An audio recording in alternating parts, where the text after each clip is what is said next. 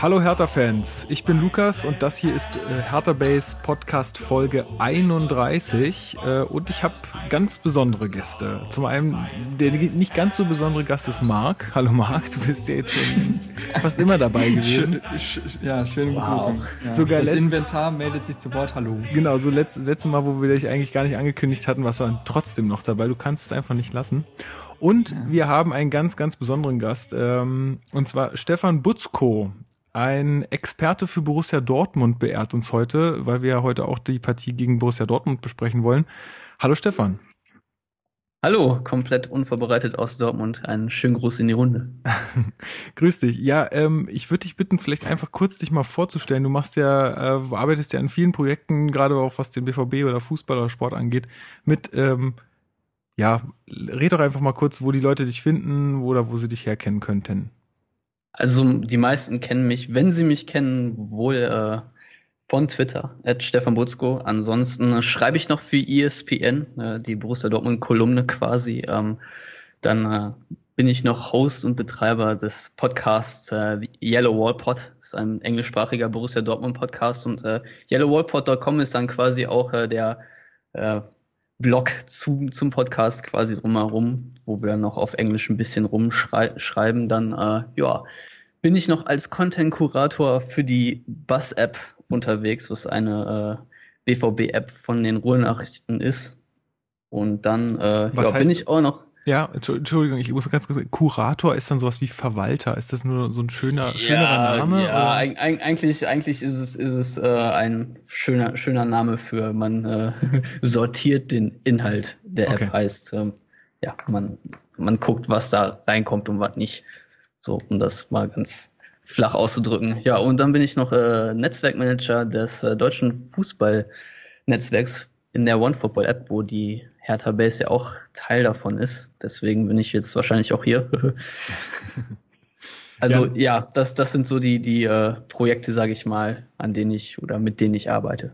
Cool. Und wie lange macht ihr diesen Yellow Wall Podcast? Hast du es gerade jetzt schon gesagt? Ich habe jetzt gerade äh, Seit 2013 meine ich, könnte okay. aber schon 2012 sein. Ich habe es jetzt nicht so ganz in, in, Erinnerung, aber also schon ja, einige Jahre ich habe ihn selber gar nicht gegründet, äh, sondern ich, ich war erstmal nur Zuhörer für die ersten acht Episoden und dann wurde ich eingeladen und dann, äh, ja, seitdem war ich perman permanent drauf und irgendwann habe ich das Ganze so ein bisschen übernommen, weil die anderen beiden, die sind schon etwas älter und sich dann um Jobs und Familie mehr kümmern mussten, als es bei mir noch der Fall war, da ich da ja noch so junge 22, 23 Jahre alt war. Ja. Und jetzt hoste ich das Ganze. Okay, schön. Äh, du hattest im Vorgespräch gesagt, ihr seid da der einzige internationale oder englischsprachige Podcast. Äh, wie können sich denn die Leute, wenn sie sich für Borussia Dortmund interessieren, auch noch anderweitig äh, informieren, beziehungsweise audiotechnisch? Also an Podcasts gibt es da äh, Auf für Ohren. Das ist der Borussia Dortmund Podcast von schwarzgelb.de.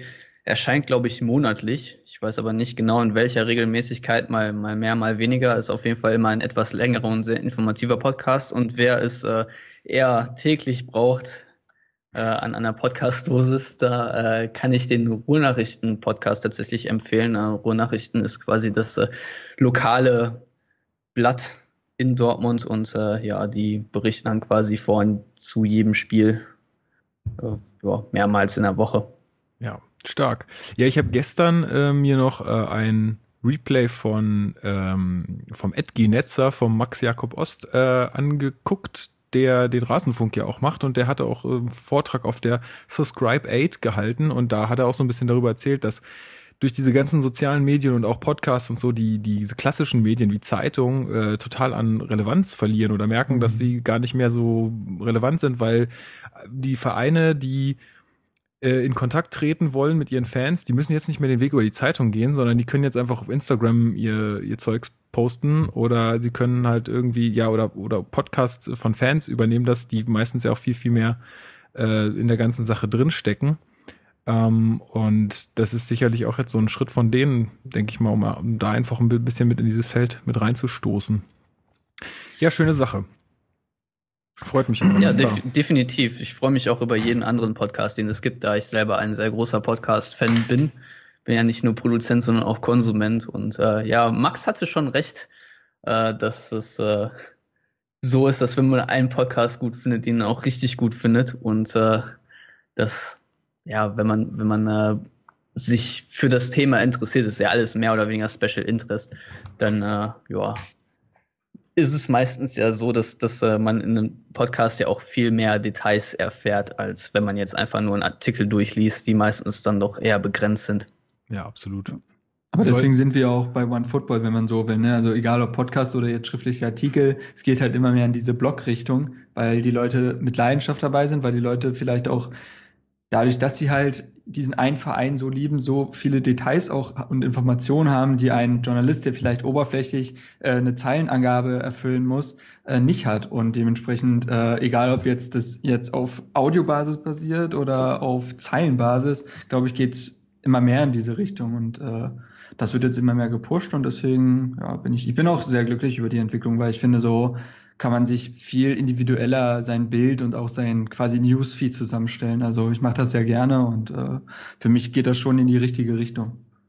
Ja, vielleicht jetzt mal aus journalistischer Sicht gesagt, ist es ja auch so, dass äh, Blogger oder, oder Podcaster auch extrem viel Zeit in bestimmte Themen investieren und das ist dann meistens auch sehr, sehr tiefgehend, was sie dann, dann schreiben. Und äh, man mhm. darf dann nicht vergessen, dass auch nicht jedes Medienhaus äh, solche Arbeit unbedingt bezahlen würde, weil man muss ja immer noch gucken, dass man extrem viele Klicks generiert, damit äh, man das alles refinanziert, was man so äh, publiziert. Und ja, da liegt das ganze Problem dann auch so ein bisschen mit drin, dass es dann tatsächlich am Geld liegt. Denn ich meine, sehr viele Journalisten haben ja natürlich genauso viele Leidenschaft wie, wie Blogger auch. Da, ne, da kommt ja her, dass sie diese Arbeit überhaupt nachgehen. Ja, richtig, und, richtig. Äh, deswegen darf man das nicht immer so abtun, dass Journalisten, sagen wir mal, jetzt weniger Ahnung haben oder weniger Leidenschaft, sondern manchmal ist es einfach so, dass sie einfach nur die Arbeit dann tun, äh, die, die ihnen aufgetragen wird.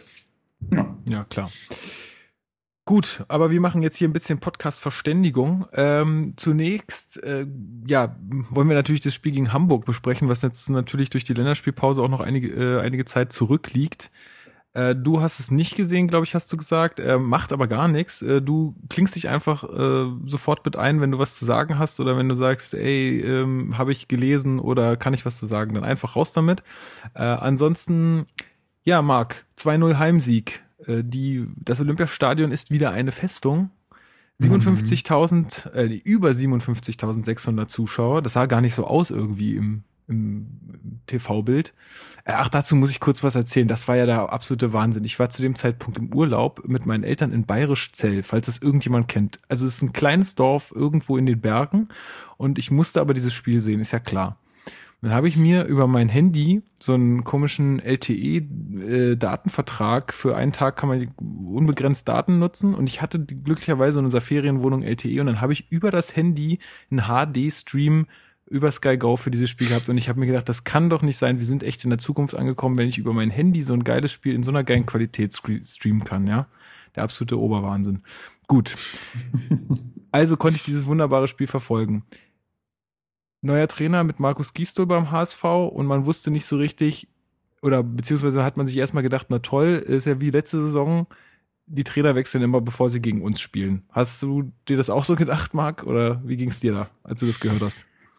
Ja, also man, man ist auf jeden Fall keine bessere Situation, als würde man jetzt gegen den HSV spielen, mit Labadia da agiert. Ich möchte tatsächlich gar nicht so darauf eingehen, wer jetzt wie besser was macht. Das ist dann wahrscheinlich nicht unser Thema, aber klar, für Hertha an sich das Thema war der Trainerwechsel, eine Mannschaft, die dann motiviert ist, die frisch und neu aufs Feld geschickt wird. Gistol hat ja dann auch mit dem 4-4-2 ein neues System ausgepackt und so weiter. Also es hätte schon Potenzial da sein können, dass das Spiel auch nicht äh, quasi so souverän in unsere Tasche dann geht. Also dementsprechend klar, äh, glücklich war ich darüber nicht. Aber das Spiel hat dann doch bewiesen, dass solch widrige Umstände diese Mannschaft nicht mehr aus dem Konzept bringen können. Ja, muss man so sagen. Also Robert Knöfel hat ähm, auf unseren Aufruf reagiert. Vor, vorhin äh, haben oder heute Vormittag oder wann hast du das geschrieben? Ich weiß gar nicht mehr. 14 Uhr.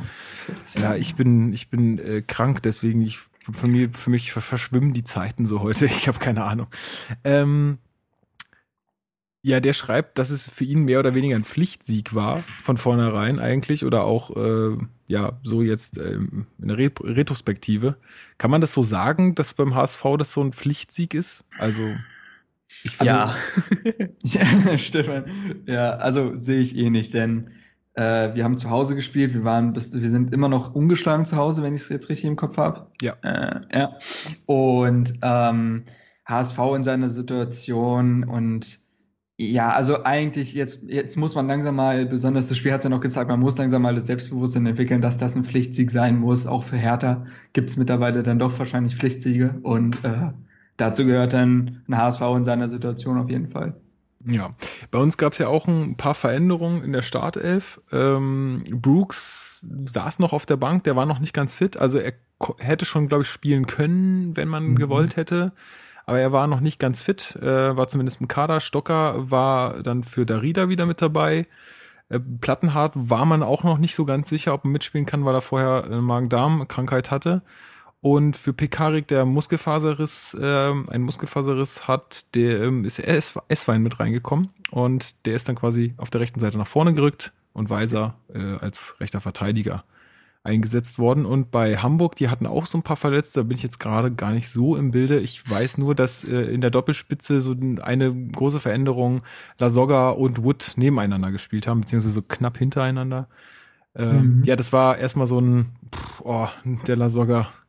Und ich, ich weiß nicht, also ich, ich habe ihn jetzt in dem Spiel keine Ahnung, auf der Pressekonferenz wurde gesagt, er hätte ganz gut gearbeitet und so, aber ich habe ihn eigentlich eher schwach gesehen in dem Spiel, muss ich Was? ehrlich sagen. Ja, ich. Er hat sogar, sogar ein super Spiel abgeliefert gegen uns. Ich, also ich habe ihn nur in einzelnen Situationen da mit dem Freistoß gesehen und sonst, also ich fand ihn nicht, nicht besonders stark. Ich fand ihn relativ blass, muss ich sagen. Also das, was er versucht hat, ist ihm meistens nicht gelungen.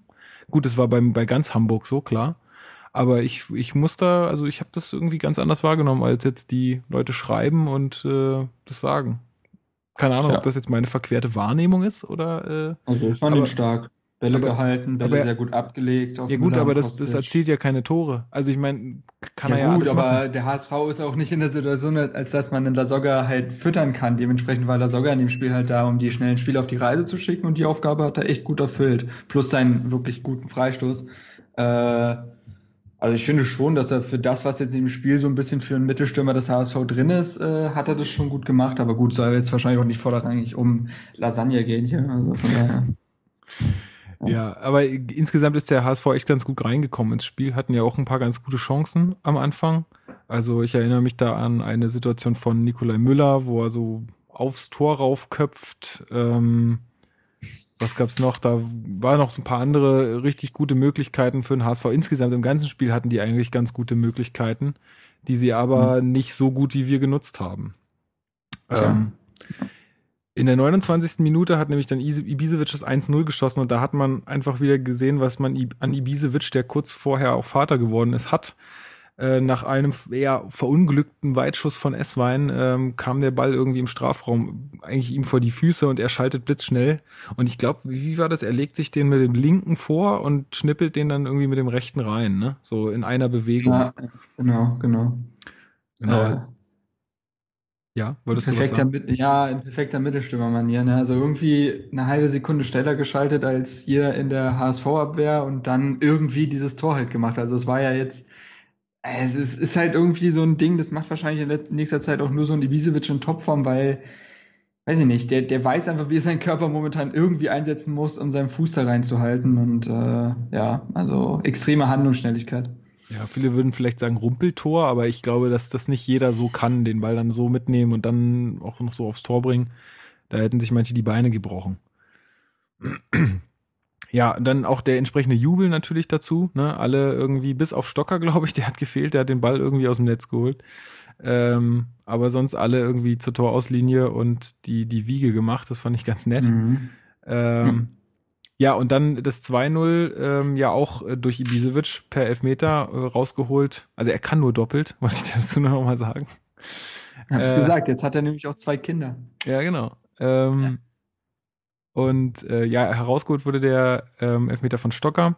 Auch unstrittig, meiner Meinung ja, nach. Also, das war ein unglaublich glasklarer Elfmeter. Also, ich weiß ja. auch gar nicht, warum sich die HSV-Spieler da so Na gut, das ist anscheinend ja auch gang und musst, gäbe. Musst, musst, musst du ja machen. Musst du ja machen. Ja.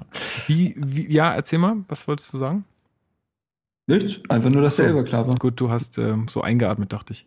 Nein, nein, nein. Ähm, wie hast du denn die Leistung vom Schiedsrichter gesehen? Guido Winkmann hat ziemlich viele gelbe Karten verteilt, gleich am Anfang schon äh, für die zentralen Spieler für Hamburg. Hast, siehst du da auch so ein bisschen, naja, äh, einen Vorteil für uns oder dass es ein Faktor im Spiel war? Ja, also im Mittelfeld ging es ja sowieso heiß her. Also man muss ja sagen, dass Schellbrett und Lustmerger auch keine Kinder von Traurigkeit sind, wenn es dann gallig hergeht. Ähm, klar, wenn, wenn, wenn Spieler, die durchaus defensive Aufgaben haben im, äh, beim Gegner, wenn die gelb vorbelastet sind, dann hilft das der Mannschaft ja immer, weil man nicht mehr so entschlossen in Zweikämpfe gehen kann und Dinge klären kann. Dementsprechend klar kann das schon helfen. Ähm, ja, also was ich mich jetzt aber gefragt habe, das ist mir danach auch aufgefallen, der Eckdal von Hamburg, Mhm. der hatte ja schon gelb. Nach einem Foul im Mittelfeld irgendwie. Echt, ja? Und jetzt, ja, und jetzt, jetzt haut der Stocker im Strafraum um und es gibt den Elfmeter. Wieso hat er dann nicht gelb-rot gesehen? Hm. Das verstehe ich irgendwie nicht. Also, eine er hätte Frage. eigentlich vom Platz fliegen müssen. Also auch wenn man sieht, wie er da reingeht, er hat ja den äh, Stocker mit beiden Beinen weggesenzt quasi. Und Ja. äh, da hätte, da hätte auch viel mehr passieren können, gerade im, im Bänderapparat. Also Ja, gerade wenn du so eine Verletzung machst, ne? eigentlich ja locker in Kauf genommen von Herrn Stocker und deswegen äh, ja, das hätte, das hätte gelb-rot sein müssen. Ja, Hm. also das, das habe ich mich danach gefragt. Ich sehe es hier gerade nochmal. Also 32. hat er seine gelbe gesehen und dann 70. gab es den Elfmeter. Also kein Zweifel, dass die gelbe Karte nicht danach erst war oder so. Äh, ja, generell, es gab ja sehr, also bei uns gab es zwei gelbe Karten, Plattenhardt recht früh und Haraguchi und bei äh, Douglas Costa von, äh, Costa, genau, Douglas Santos äh, von HSV in der dritten schon die gelbe Karte, Holtby, Eckdal, Müller, Kleber und Lasogga gelbe. Also ja, die, wir auf jeden. Fall, die hatten auf jeden Fall Fe- 12 zu Feuer 20 Voll Vollstatistik für äh, den Hamb Hamburger SV. 12 Tja. zu 20, das geht ja eigentlich noch. Ja, An- da, da, als, als, als äh, Dortmund-Beobachter ist man ja komplett sensibilisiert. Ja, genau. Da kommen wir später noch zu. Äh, ja, So aber auf jeden Fall hat es nicht an Leidenschaft gefehlt beim Haus. Hat man jetzt auch gegen Gladbach gesehen, in Unterzahl auch irgendwie alles reingehauen und dann einen Punkt mitgenommen. Also der Kampf stimmt, glaube ich, schon mal bei denen. Ja, vor Ja. allem, weil Gladbach nicht alles reingehauen hat. Das stimmt, ja. Das stimmt. Also die haben ja nicht mal die beiden Elfmeter reingehauen. Also Aber der Kampf stimmt bei, bei Hamburg ja tatsächlich immer. Was ich sehr interessant fand in diesem Spiel, und äh, da könnt ihr beiden mir wahrscheinlich mehr zu sagen, ist, dass der Hamburg auch mehr Ballbesitz hatte. Ähm, kann die Hertha eigentlich ein Spiel gewinnen, wenn sie auch mehr Ballbesitz hat als der Gegner? Oder äh, Also in meiner Statistik hat Hertha mehr Ballbesitz. 10% mehr. Ha. hm, dann ist äh, Who Scored, äh, wo ich gerade drauf gucke, fehlinformiert, weil bei mir steht 60, nee, 85,4 Prozent pro Hamburg zu 41,6 Prozent Hertha. Wo guckst du, Aber Marc? gut. Ich guck gerade bei transfermarkt.de. Okay, dann gucke ich jetzt auch noch mal wo und dann ich gucke jetzt beim Kicker und dann schauen wir mal, was was jetzt. Äh, Ja gut, jetzt aber äh, um die, aber egal wie es jetzt in dem Spiel aussah, Also Ballbesitz Stefan, ob Hertha mit pro Ballbesitz Hamburg, umgehen kann, ist ist wirklich ja, so? ja, 58 äh, für Hamburg und 42 Ja, für Hertha. Was erzählt mir denn hier Transfermarkt mit 10% plus Hertha? Da sitzt wahrscheinlich jemand vom HSV dran und deswegen geht es auch schief, das ist doch klar. Uiuiui. Nee, aber ob Hertha mit Ballbesitz umgehen kann? Ja, auf jeden Fall, finde ich. Also in der letzten Saison haben wir uns auch schon nicht gescheut, den Ball zu haben, aber da war es oft eher so nach Schema 11. Das war statisch und hm, das sah in Ordnung aus, aber war jetzt nie was Großes. Jetzt finde ich, wenn wir Ballbesitz haben, können wir damit auf jeden Fall was anfangen. Also man sieht, dass wir sehr einstudierte Angriffe durchführen können und kombinieren können. Und ich finde unser Ballbesitzspiel jetzt in dieser Saison tatsächlich sehr ansprechend, ja. Also jetzt gegen den HSV weiß ich gar nicht, wie es. Das war aber auch so ein Spiel, da ging es hin und her. Also war schwierig wahrscheinlich auch mal wirklich Ballbesitz auszuführen, aber ansonsten gab es schon Spiele in der Saison, wo Hertha mehr Ballbesitz hat, also gegen Ingolstadt oder ähnliches und dementsprechend, nee, also wir können schon mit dem Ball umgehen auf jeden Fall. Ja, würde ich auch so sehen. Ich glaube, vielleicht ist es auch manchmal so ein bisschen Matchplan, ne? Also äh, vielleicht ist Ja, es halt auch sowieso. gar nicht, gar nicht so schlecht, Hamburg den Ball zu lassen, gerade wenn, wenn du eine Mannschaft hast, gegen die du spielst, die jetzt nicht gerade den, den sichersten Fußball spielt. Naja, dann lässt du, gibst ihnen mal den Ball und dann guckst du mal, was sie so machen und dann schaltest du halt schnell um, was Hertha halt gerne macht, ne? Insofern mhm. kann das manchmal auch eine ganz, ganz gute Taktik sein. Ja, war definitiv auch vielleicht eine etwas lockendere Frage von mir, denn äh, ich gehe mit euch beiden konform, dass Hertha von, von allen Mannschaften in der Bundesliga eigentlich eine ist, die mit dem Ball sehr, sehr gut umgehen kann und dass sie sich auch sehr häufig in Spielen Ruhephasen mal so kaufen können, indem sie den Ball etwas zirkulieren lassen. Und äh, ja, das ist ein, ein Mittel, was man gar nicht mehr so häufig in der Bundesliga sieht, da jetzt alle irgendwie komplett auf äh, Pressing ja, äh, ja. quasi gepolt sind. Und ja, das, das sieht man auch dann, wenn äh, die Hertha gegen äh, Bayern spielt zum Beispiel, dass, äh, dass man äh, es schafft, sich quasi aus dem Pressing etwas zu befreien und sich hinten den Ball etwas hin und her schiebt. Und ich glaube, im, im Spiel gegen Schalke, das hat Berlin, glaube ich, auch 2-0 gewonnen, wenn ich, mhm, wenn ich mich genau. richtig erinnere, gab es gerade in der ersten Halbzeit auch Phasen, wo man, wo man Schalke echt äh, ja weg vom Ball gehalten hat, quasi. Einfach indem man äh, ja den Clever durchs Mittelfeld verschoben hat, auch wenn jetzt nicht die allergrößten Chancen rausgesprungen sind. Ich finde, das ist das ist ein Element, was äh, die Hertha so stark macht und was von vielen irgendwie komplett äh, ignoriert und unterschätzt wird, weil äh, wenn man an Berlin denkt, dann denkt man meistens erstmal äh, an eine Mannschaft, die gut organisiert und, und relativ passiv stehen kann und äh, dann äh, im Konter umschaltet. Aber ich finde, das Ballbesitzspiel der Hertha darf man nicht außer Acht lassen. Außer Acht Aha. Sprache. Wir wissen, was du meinst. Ja.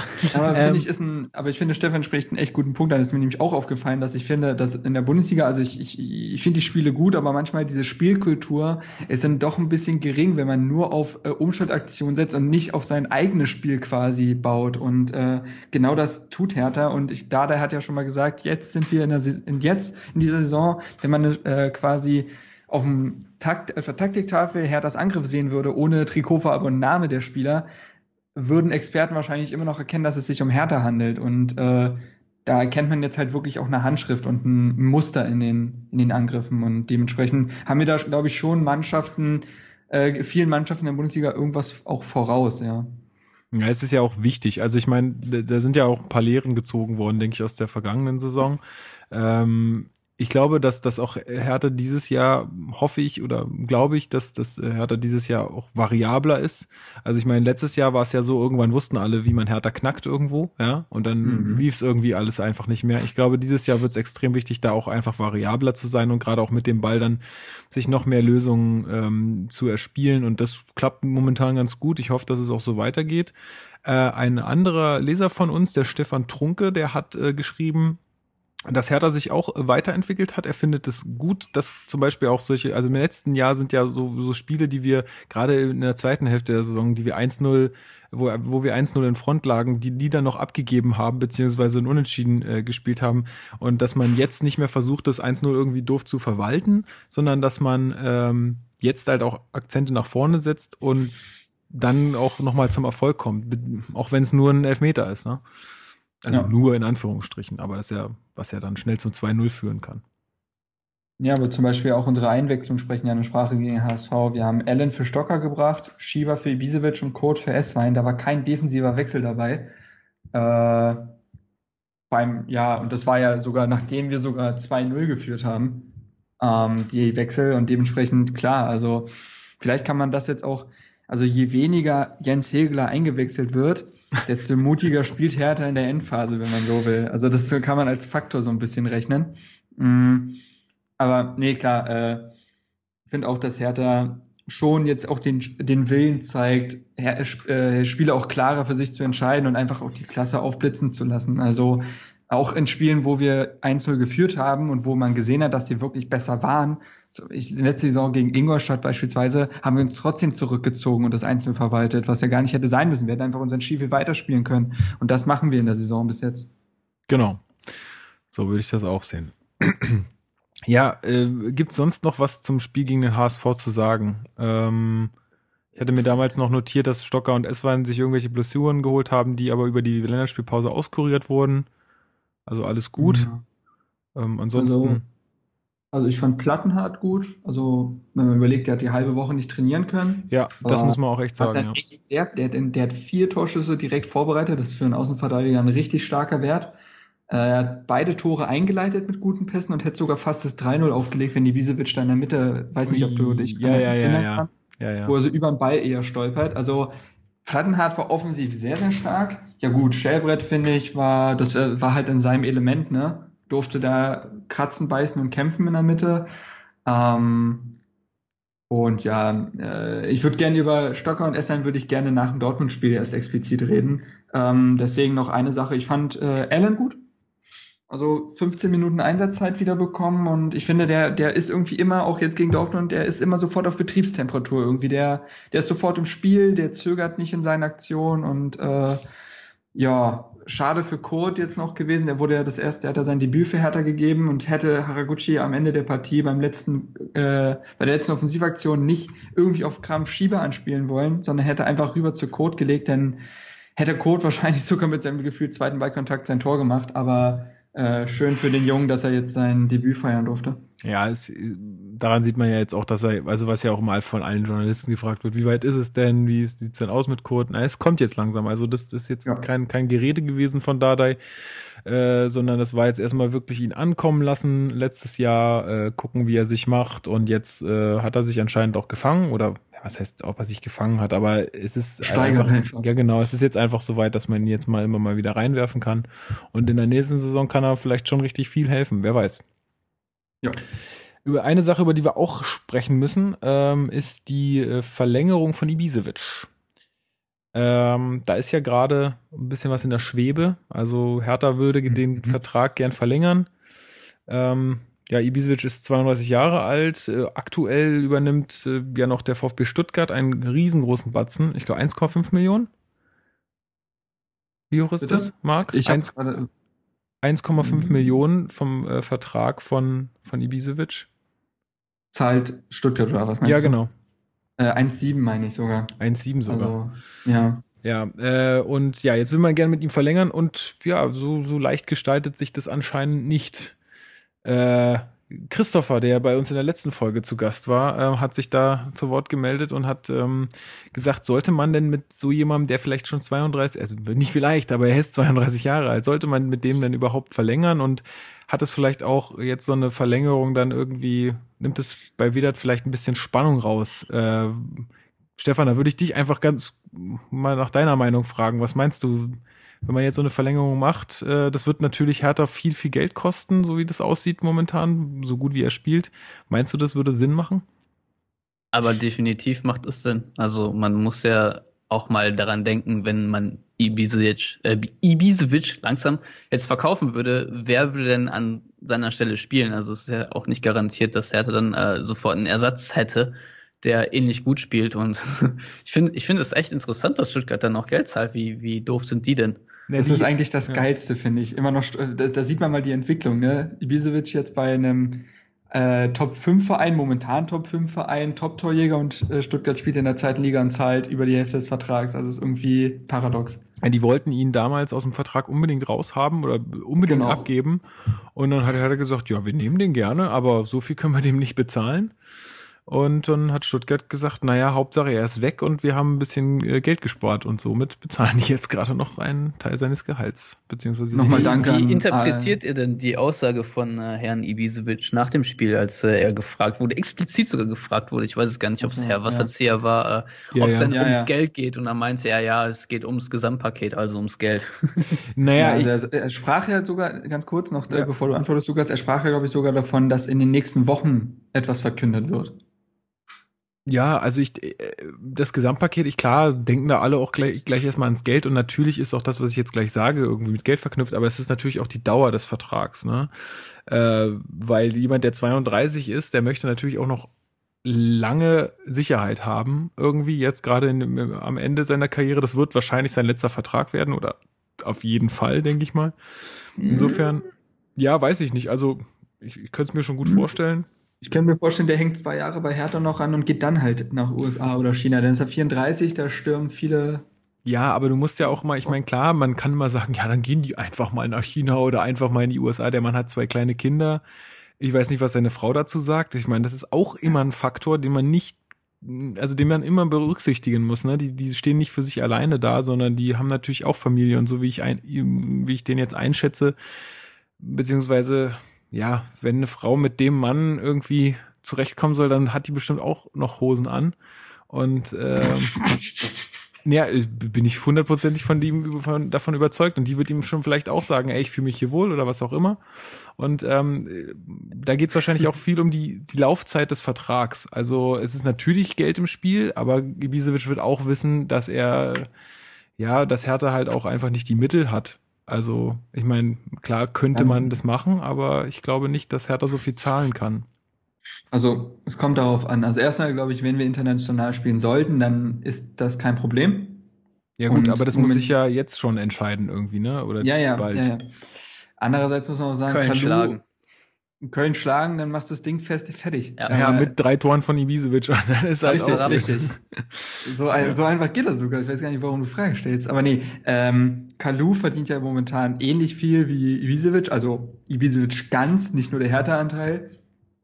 Also ich, ich weiß nicht, ob man nicht das irgendwie aufbringen kann. Also ähm, ja, also ich kann mir sogar vorstellen, dass wir, dass wir, dass man das irgendwie auch so aufbringt. Zumal ich finde, es darf eigentlich gar nicht die Diskussion entstehen, ob man mit einem Ibisevic nochmal verlängert oder nicht. Also von Hertha Seite aus muss das ein ganz klares Ja sein. Der Mann ist in der Form, ich will nicht sagen seines Lebens, weil der hat in der Hinrunde schon mal 18 Tore gemacht. Also der Mann kann noch mehr. Aber ich glaube, der hat jetzt, der hat jetzt in was hat denn der? Der hat jetzt in sieben Spielen, glaube ich, irgendwie acht Torbeteiligungen. Ja.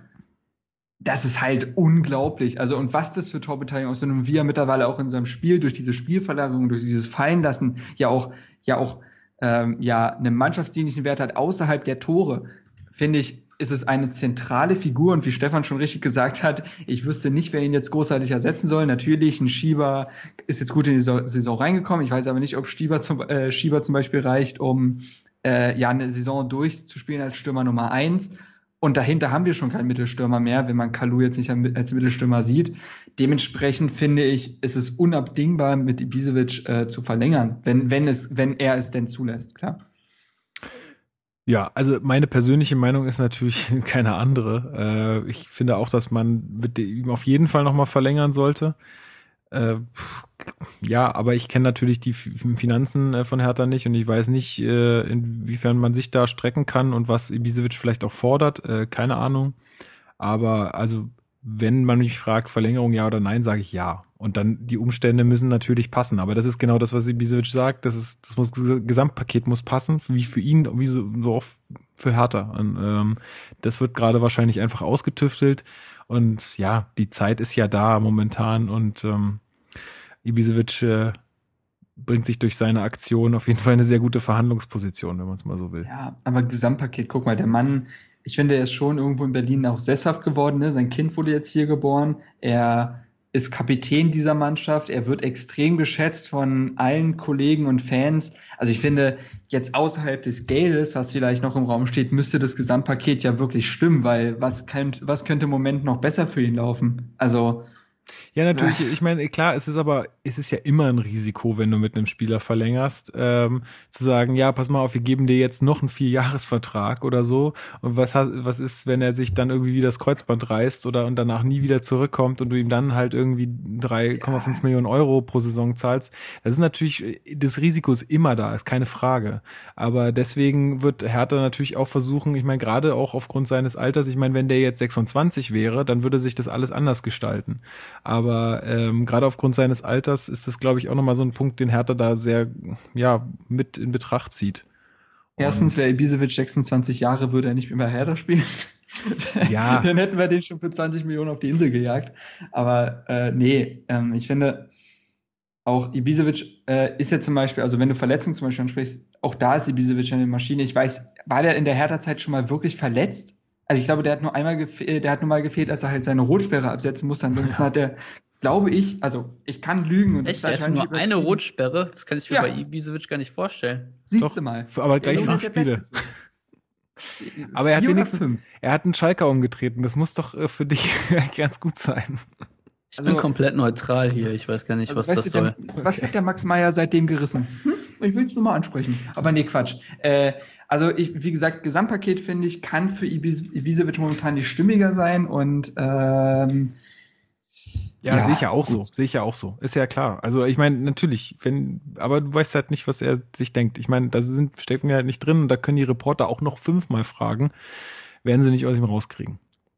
Aber eine Sache, ich finde, Idealplan wäre jetzt Ibisevic verlängern und dann holen wir uns den Pascal Köpke von Aue, der Sohn von Andy Köpke.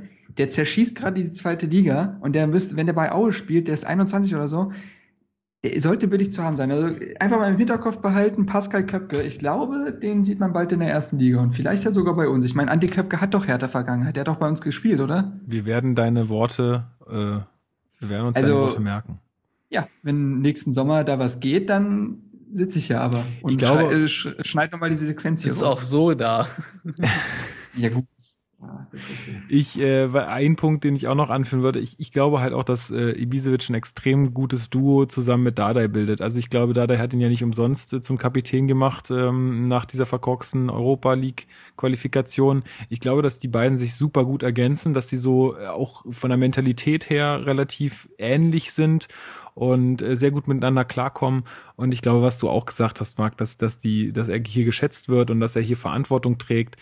Ich finde auch, dass, also falls Ibisevic das jetzt hier hört, lieber Vedat, ähm, nimm dir doch das mal alles zu Herzen und sag ja zu unserer alten Dame.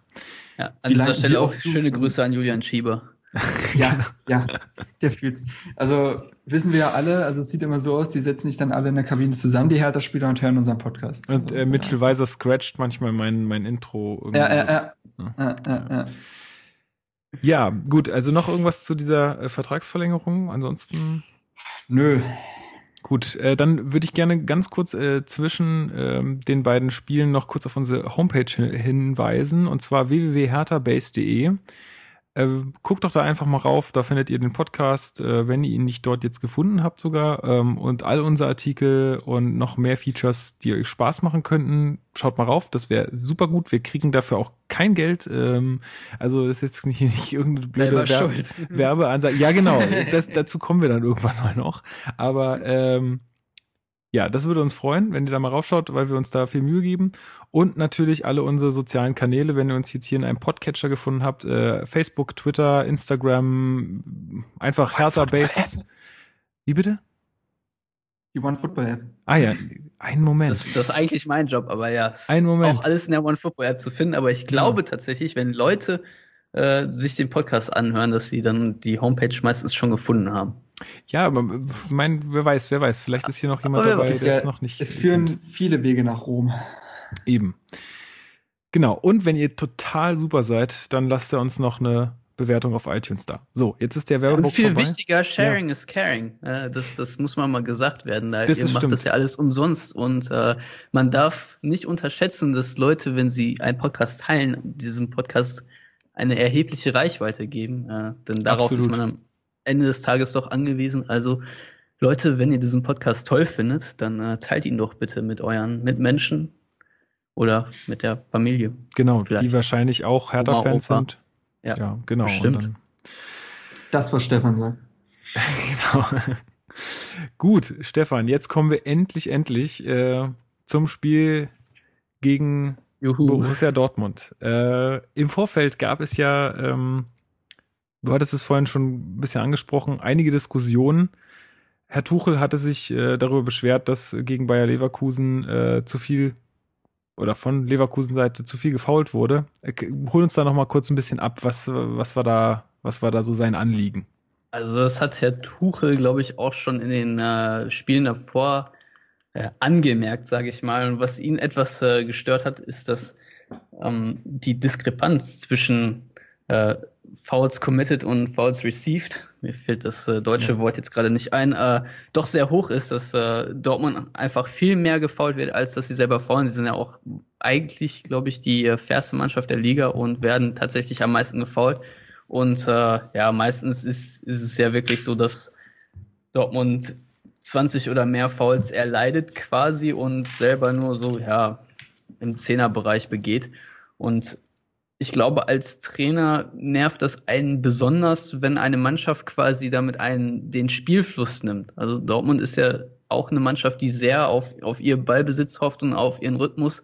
Und wenn man dann einen Ballgewinn hat und versucht, äh, ja, den, den Gegner quasi so durchs Feld zu schieben, dass, dass sich Lücken auftun und dann gefault wird, dann kann der Gegner sich halt immer wieder neu formieren. Ich meine, es sind halt extrem viele taktische Fouls so gesehen, die dann aber in der eigenen Hälfte passieren und das nervt dich als Trainer dann wahrscheinlich sehr, dass äh, ja ein so ein bisschen der der Gameplan dadurch kaputt gemacht wird. Ähm, und ja, dann kann man das auch schon mal anmerken. Aber ich, es, es war jetzt nicht eine große Diskussion äh, äh, der Schiedsrichter wegen, sondern es ging ihm vielmehr um, um die äh, ja, Spielweise der, der Gegner.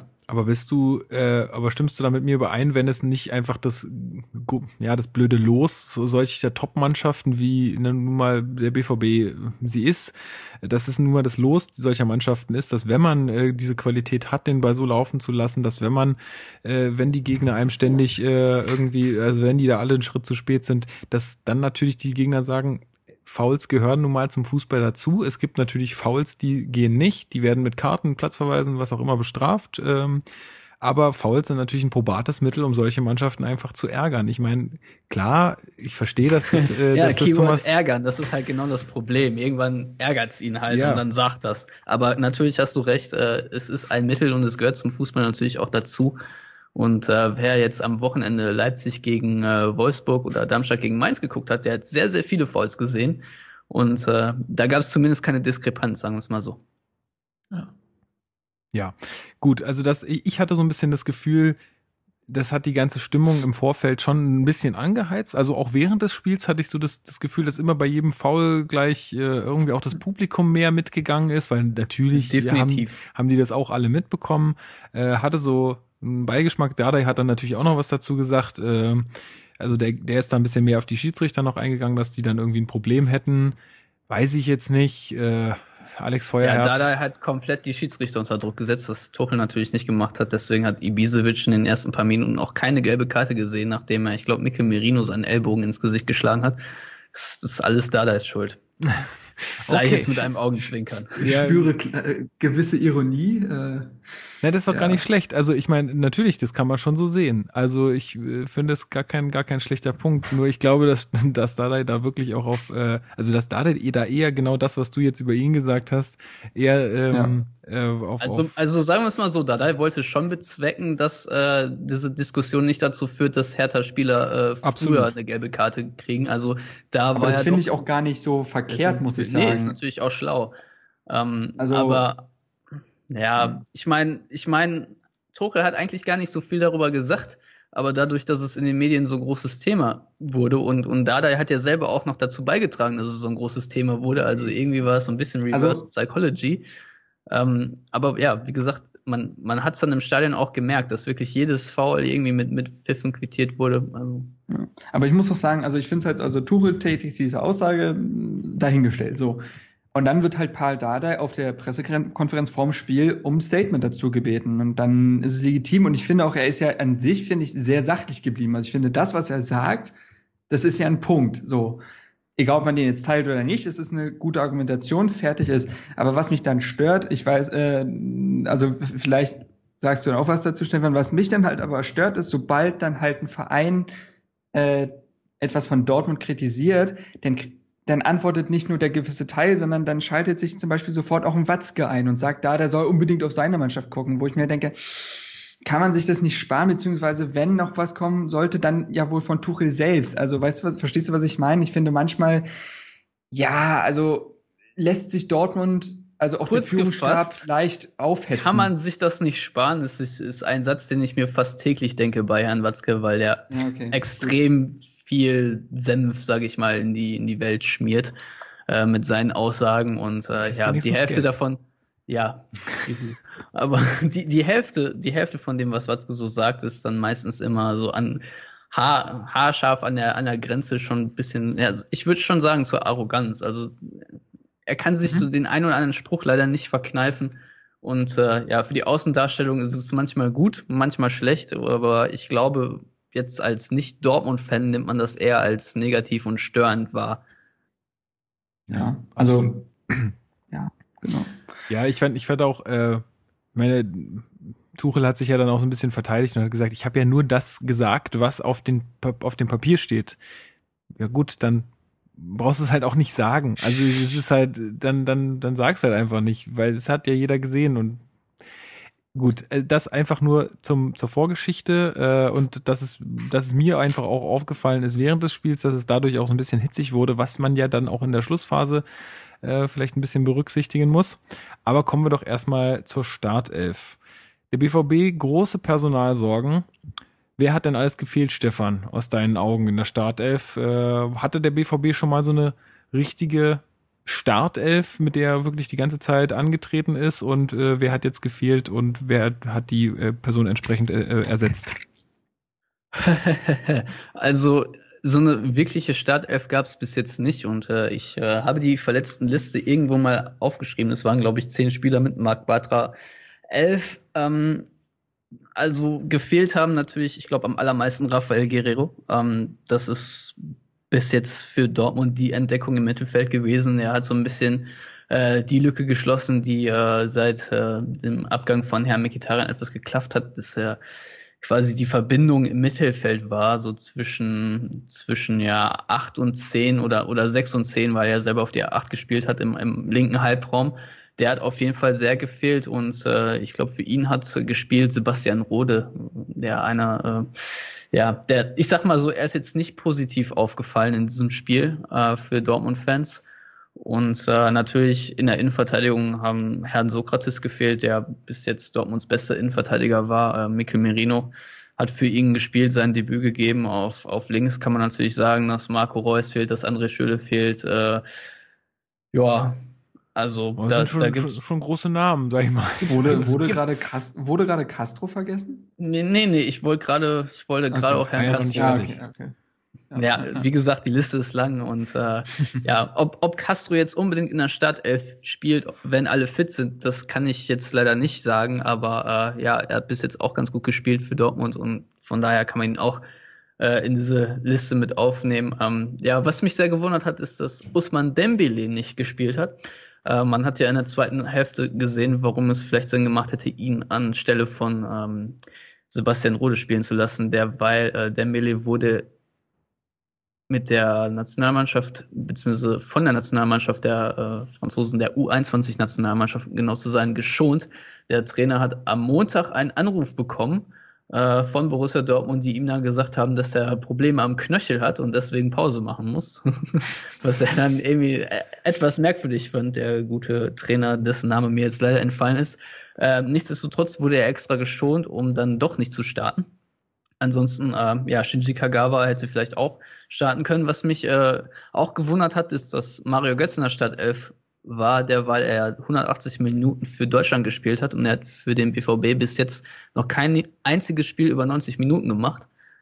Also sei mal so angemerkt. Aber mhm. ansonsten, ähm, ja, Piszczek war natürlich nicht da, aber ich würde jetzt, ich würde da jetzt nicht großartig meckern als äh, Beobachter des BVB, denn Felix Passlack spielt auch extrem gut mittlerweile. Da haben wir auch mhm. eine Frage von Stefan Brunke bekommen äh, über unsere Facebook-Seite. Ähm, ein anderer Stefan fragt quasi jetzt Stefan, äh, ob du der Meinung bist, dass äh, gerade jetzt bei solchen, ich meine, sowas kommt natürlich auch ho hoffentlich nicht häufig vor für Mannschaften, aber meinst du, dass da der, der BVB noch nachlegen muss, also sein Kader noch breiter aufstellen muss, um oder besser aufstellen muss, um solche Ausfälle dann kompensieren zu können, also so wie die Bayern zum Beispiel? Naja, also irgendwann ist jetzt auch mal Schluss. Ich glaube, drei Innenverteidiger waren verletzt. Ähm, dann ist es irgendwie klar, dass es irg irgendwann kann man halt nicht mehr in die Breite investieren. Aber ich glaube, mhm. auf der Innenverteidigerposition und auch aus, auf der Außenverteidigerposition würde der BVB sich gerne noch etwas breiter aufstellen äh, derweil Erik Durm, äh, der eigentlich links wie rechts auf der Außenverteidigerposition spielen kann, äh, auch verletzt ist für mindestens äh, ja, die Hinrunde weg, da schon wieder irgendwie entzündetes Gewebe sich hat entfernen lassen müssen.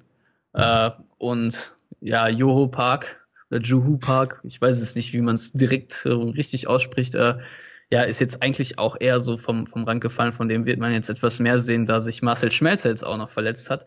Ähm, Dortmund wurde mit äh, Miguel Layun in Verbindung gebracht. Der spielt beim FC Porto und äh, ist da einer der besten Spieler in der portugiesischen Liga. Deswegen kann ich mir nicht vorstellen, dass er tatsächlich zum BVB kommt. Nichtsdestotrotz kann ich mir sehr vorstellen, dass Ausschau nach noch einem Außenverteidiger und direkt auf der linken Position gehalten wird, der, weil sich äh, Rafael Guerrero ja jetzt eher im Mittelfeld festgespielt hat. Und ich glaube, der BVB hat ihn tatsächlich als Linksverteidiger verpflichtet und dann halt relativ schnell für sich entdeckt, dass er auf dieser Position eigentlich äh, ja, verschwendet ist, sage ich mal.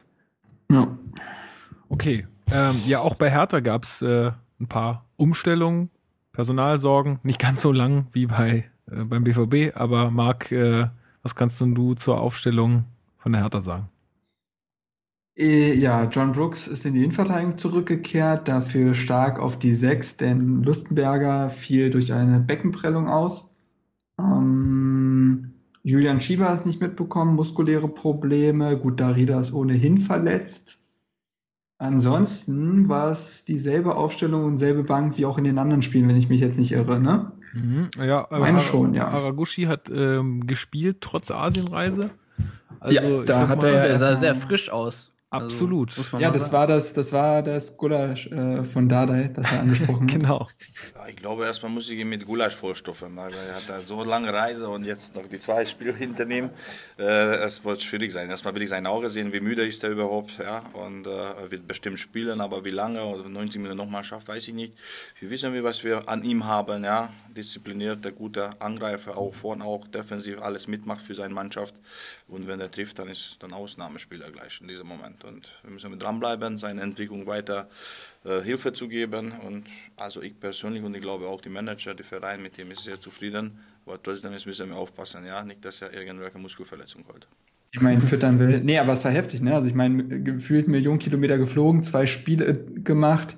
Äh, Er ist am Donnerstag erst auch- gelandet und muss dann noch von Berlin Ja. nach Dortmund. Ne? Das darf man nicht vergessen.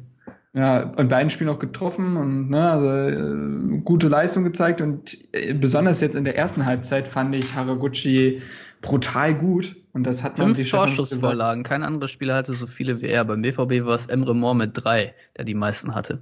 Siehst du, der Mann ist, weißt du, sagt hier, dass der nicht vorbereitet ist und haut hier einen nach dem anderen raus. Ich, Äh, ich habe gerade de- das offizielle äh, Blatt, was einem so äh, ja auf der Ja, Pressetribüne das nach dem Spiel gehändigt wird. Und was, was aber witzig ist, ich gucke gerade ähm, auch mal wieder bei Who Scored und da steht, äh, Dortmund hätte 75% Ballbesitz und auf dem Datenblatt sehe ich äh, 69. Also ich, ich äh, habe mich letztens mit den Leuten unterhalten, die äh, quasi die, die Statistiken messen und das ist das Tracking und ich habe die gefragt, warum es denn so häufig Unterschiede gibt in der, in der Datenerhebung und die konnten es mir leider auch nicht genau sagen. Ja, aber Hm. finde ich interessant. Ist also Ja. der Mitte vielleicht. Nochmal ganz kurze Frage an dich. Äh, Du bist quasi dann bei den Spielen äh, von Dortmund auch immer auf der Pressetribüne und bist dann bei den Pressekonferenzen auch dabei und äh, solche Sachen. Ja, ja, da ich für ESPN schreibe, tue ich das. Okay. Nicht bei jedem Spiel, aber bei den Heimspielen zumindest auf jeden Ja. Fall. Ja. Und neben diesen äh, Torvorlagen hatte Haraguchi noch zwei eigene Chancen, also äh, an sehr vielen Tormöglichkeiten beteiligt. Und äh, ich fand, ja, aber wir sollten erstmal wahrscheinlich aufs, aufs ganze Spiel angehen, ne, bevor wir jetzt hier einzelne Spieler rauspicken. Na, dann tu das doch mal, Marc. Juhu. Äh, erste Halbzeit, ja. Erste Halbzeit fand ich, wirkte Hertha mh, ja, williger oder ähm, wie, wie sage ich das am besten? Also sie wirkten irgendwie spritziger und auch äh, sie hatten, Hertha hatte ein ganz, ganz klares Konzept, das hatte man gespürt, äh, halt auch wirklich über diese Schnelligkeit zu kommen. Haraguchi, S-Wein haben einen extremen Aufwand betrieben, auch ein Stocker war sehr aktiv. Und, äh, Mitchell Weiser war direkt der Beste und direkt vergessen. Schlimm. Ganz schlimm. Ja, siehst du, das ist, das ist halt Luxusproblem, ne? Also, pff, also wir haben ja jetzt quasi zehn Weisers auf dem Feld, das ist ja, ne? Nee, also Weiser hat natürlich auch ähm, sehr, sehr gut gespielt. Also ich fand, also Moore hatte zwar viele Ballaktionen und er war ja sein Gegenspieler, aber in den entscheidenden Szenen war Mitchell Weiser eigentlich immer da, hat zur Not auch das Foul gezogen und äh, dennoch Offensivaktionen gehabt. Also er hat ja auch das 1 zu 0 quasi eingeleitet durch ein durch diesen Einwurf auf Ibisevic und wie es weitergeht, das erklären wir gleich. Aber Nach äh, der nächsten Maus. to be continued, genau. Und äh, nee, also ich fand auch unsere Doppelsechs mit Shelbert Stark wirkte sehr gut. Sie haben einen Götze, der jetzt ohnehin nicht sein bestes Spiel gemacht hat, aber haben ihn auch gut aus dem äh, Spiel genommen. Äh, generell die Dortmunder Zentrale hatte gegen Schellbrett und Stark wenig entgegenzusetzen, die eigentlich immer ihre Füße noch in Zweikämpfen oder Pässen hatten. Und äh, ja, da wirkte einfach, da wirkt, es wirkte wirklich so, als wäre Hertha zu 100% in diesem Spiel drin und das alles so greifen würde, was halt greifen soll. Ähm, Ja, da übernehme Ja. ich jetzt direkt mal aus der Borussia Dortmund Perspektive, Perfekt. denn äh, Hertha hat äh, mit Herrn Stocker, glaube ich, Julian Weigel ganz gut aus dem Spiel genommen. Er hat ihn äh, in Manndeckung genommen, was relativ schlau ist. Wenn ich ein äh, Trainer der gegnerischen Mannschaft von Borussia Dortmund bin, wäre das auch die erste Idee, die ich hätte. Von daher lief das schon mal ganz gut und beim BVB lief es, äh, sage ich mal, suboptimal, was die Abläufe und Automatismen äh, an, anbetrifft. Äh, logischerweise, da auch relativ viele Spieler in dieser Konstellation einfach noch nie gespielt haben. Ähm, Mikkel Merino, glaube ich, am allerauffälligsten gut bei seinem Debüt. Das, das, also die Zweikampfführung war eigentlich schon ganz gut, aber man hat ihm doch schon die äh, Nervosität angemerkt und da lief der eine oder andere Pass dann auch äh, direkt zum Gegner. Ich glaube, äh, mit einem Pass direkt in die Füße von Herrn Haraguchi äh, wurde auch eine ganz gute Chance eingeleitet. Mhm. Ähm, was, was ich interessant fand ähm, in der ersten Halbzeit ist, dass Dortmund es überhaupt nicht geschafft hat, mal ins dritte Drittel sich irgendwie zu kombinieren. Also man hat sehr stark gesehen, dass die Abstände zwischen Mittelfeld und äh, vorderster Linie doch sehr eklatant waren und dass mhm. aber keine vertikalen Pässe es äh, durchs härter Abwehrnetz äh, ja irgendwie geschafft haben und deswegen äh, Dortmund, glaube ich, nur zwei Torschüsse tatsächlich in der ersten Halbzeit hatte und ich meine, das wäre ein Negativrekord seit 1992 oder frag mich nicht gewesen. Noch nicht, also mal, schon, noch nicht mal aufs Tor, glaube ich. Also so wirklich nur äh, genau, Schüsse quasi. Ja, der erste der, Schuss ja. aufs Tor kam durch Marcel Schmelzer wo man ja, 60. Ne? 61. Minute, genau. Da, mhm. da muss man erstmal etwas drüber nachdenken, wenn man Borussia Dortmund heißt, äh, wenn Marcel Schmerzer der Erste das, ist, der ja, das Top. Und auch das war ja nur ein, äh, ja, eine Pflichtaufgabe ne, für Jahrstein. Also es war jetzt auch nicht so, als ob das jetzt. Äh, ja gut, wenn Schmelzer auf Tor, aufs Tor schießt, dann ist es eigentlich äh, relativ wahrscheinlich, dass der Torwart den hält. Also wenn, wenn er überhaupt das Tor trifft. ja, aber ja. was, was, äh, was mir in, in Erinnerung, äh, jetzt habe ich das Problem mit der Sprache, was mir in Erinnerung, im, in Erinnerung geblieben ist, ist ähm, ein Dribbling von äh, Pulisic in der ersten Halbzeit. Das muss in der zwölften Minute oder sowas gewesen sein.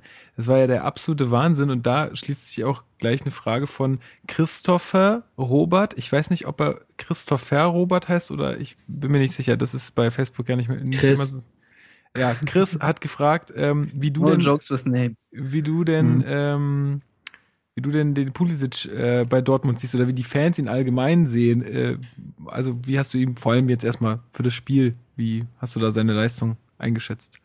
Also die beste Aktion von Herrn Pulisic wurde ja schon direkt angesprochen und äh, ich war etwas enttäuscht, weil eigentlich kann man von ihm auch noch ein bisschen mehr erwarten als eine gute Aktion. Ähm, in dem Spiel war er doch so ein bisschen abgemeldet, aber generell würde ich doch sagen, dass er von den ganzen talentierten, sagen wir mal, Dembele, Moore und äh, ja, ihn halt doch der, der reifste Spieler ist, da er jetzt auch schon etwas mhm. länger ähm, ja, mit dabei ist und, und äh, bei der Mannschaft trainiert, merkt man das doch schon, dass er die, die reifste Anlage hat, auch wenn er vielleicht nicht ganz das Dribbeltalent hat, sage ich jetzt mal, wie Moore oder Dembele, ist er trotzdem ein Spieler, der sehr direkt ist, äh, sehr hohe Spielintelligenz verfügt und äh, ja, auf jeden Fall das Potenzial hat, äh, auch ein Weltklasse-Spieler zu werden. Und da ich ja jetzt zum Beispiel die Schnittstelle habe zum äh, amerikanischen Publikum, äh, ja, ist der Hype schon extrem riesig in den USA. Also es ist mhm. schon unglaublich. Ich habe das noch nicht erlebt, dass ein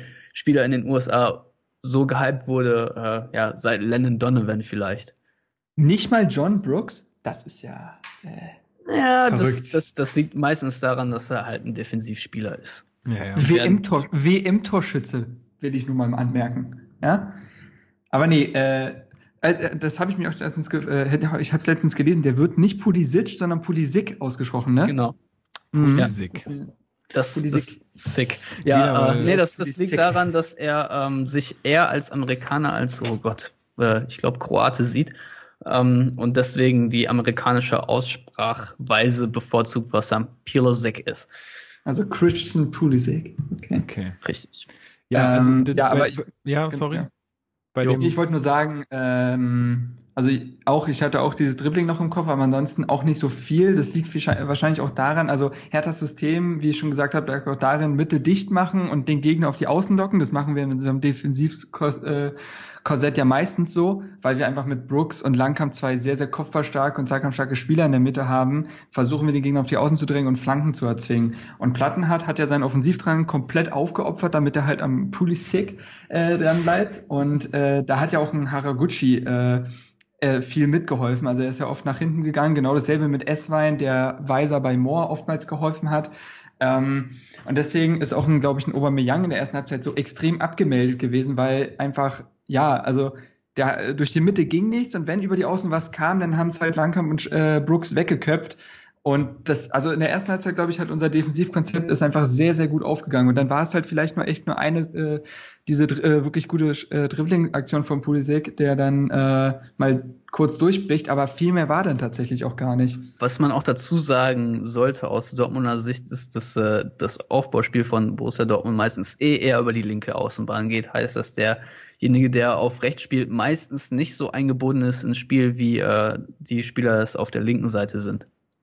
Woran liegt es genau? Ist der Weigel Linksfuß und schickt da Leute rein oder? Also normalerweise liegt es tatsächlich am Personal, dass äh, ein Herr Guerrero äh, einfach ja der Verbindungsspieler ist und halb links spielt, aber das sind halt dann mhm. so ein bisschen die Abläufe, die sich über die letzten Saison äh, ja so ein bisschen verfestigt haben, dass man versucht, den Gegner erstmal auf links quasi festzuspielen und dann äh, den Ball auf rechts rüberlegt. Das sieht man nicht mehr ganz so häufig wie noch am Anfang der letzten Saison, wo, glaube ich, Dortmund gegen Hertha auch genau auf diese Art und Weise ein Tor gemacht hat. Ja, ja das war das typische Dortmund-Spiel, wo auch Matthias Ginter als Rechtsverteidiger da ständig vorne rumgewuselt genau. ist. Das weiß ich noch, ja. Ja, des, deswegen, äh, ja, war, war das ein bisschen abgemeldeter auf der rechten Seite, aber allgemein ist es so, dass ich das Gefühl habe, dass Dortmund komplett in der ersten Halbzeit abgemeldet war und äh, mein Datenblatt sagt mir gerade, dass, äh, ja, ich kann, ich kann sehr gut ablesen, ich weiß, äh, 11 zu 4 Flanken äh, aus Dortmunder Sicht entstanden sind, deswegen, äh, ja, unterstützt das dann die These, dass Hertha versucht hat, äh, ja, Flanken zu erzwingen. Mhm. Was auch immer ähm, von zumindest den TV-Experten in Anführungsstrichen ähm, immer wieder gesagt wurde, ist, dass die, die drittjüngste BVB-Mannschaft jetzt auf dem Platz stand der Geschichte und dass dadurch so ein bisschen die Ruhe am Ball fehlte. Hattest du das Gefühl auch, dass, dass da vielleicht einfach Aktionen nicht so ganz durchdacht oder nicht ganz zu Ende gespielt wurden? Meinst du, das kann vielleicht auch was mit der Erfahrung oder mit dem Alter der Mannschaft insgesamt zusammen äh, zu tun haben?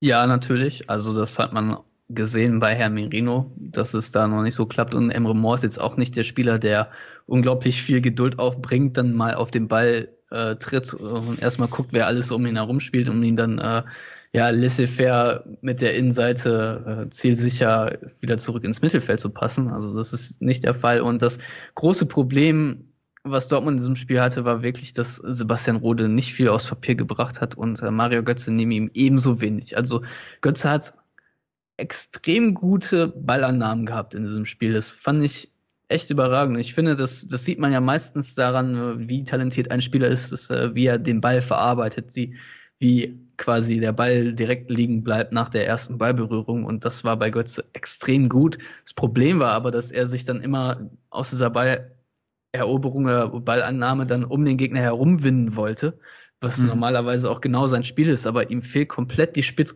die Spritzigkeit, um, um das zu machen. Also der Mario Götze-Trick, sage ich mal, der funktioniert nicht, weil Mario Götze momentan einfach zu unbeweglich ist. Aber ähm, ganz kurz, ähm, das interessiert mich, das ist mir nämlich auch aufgefallen.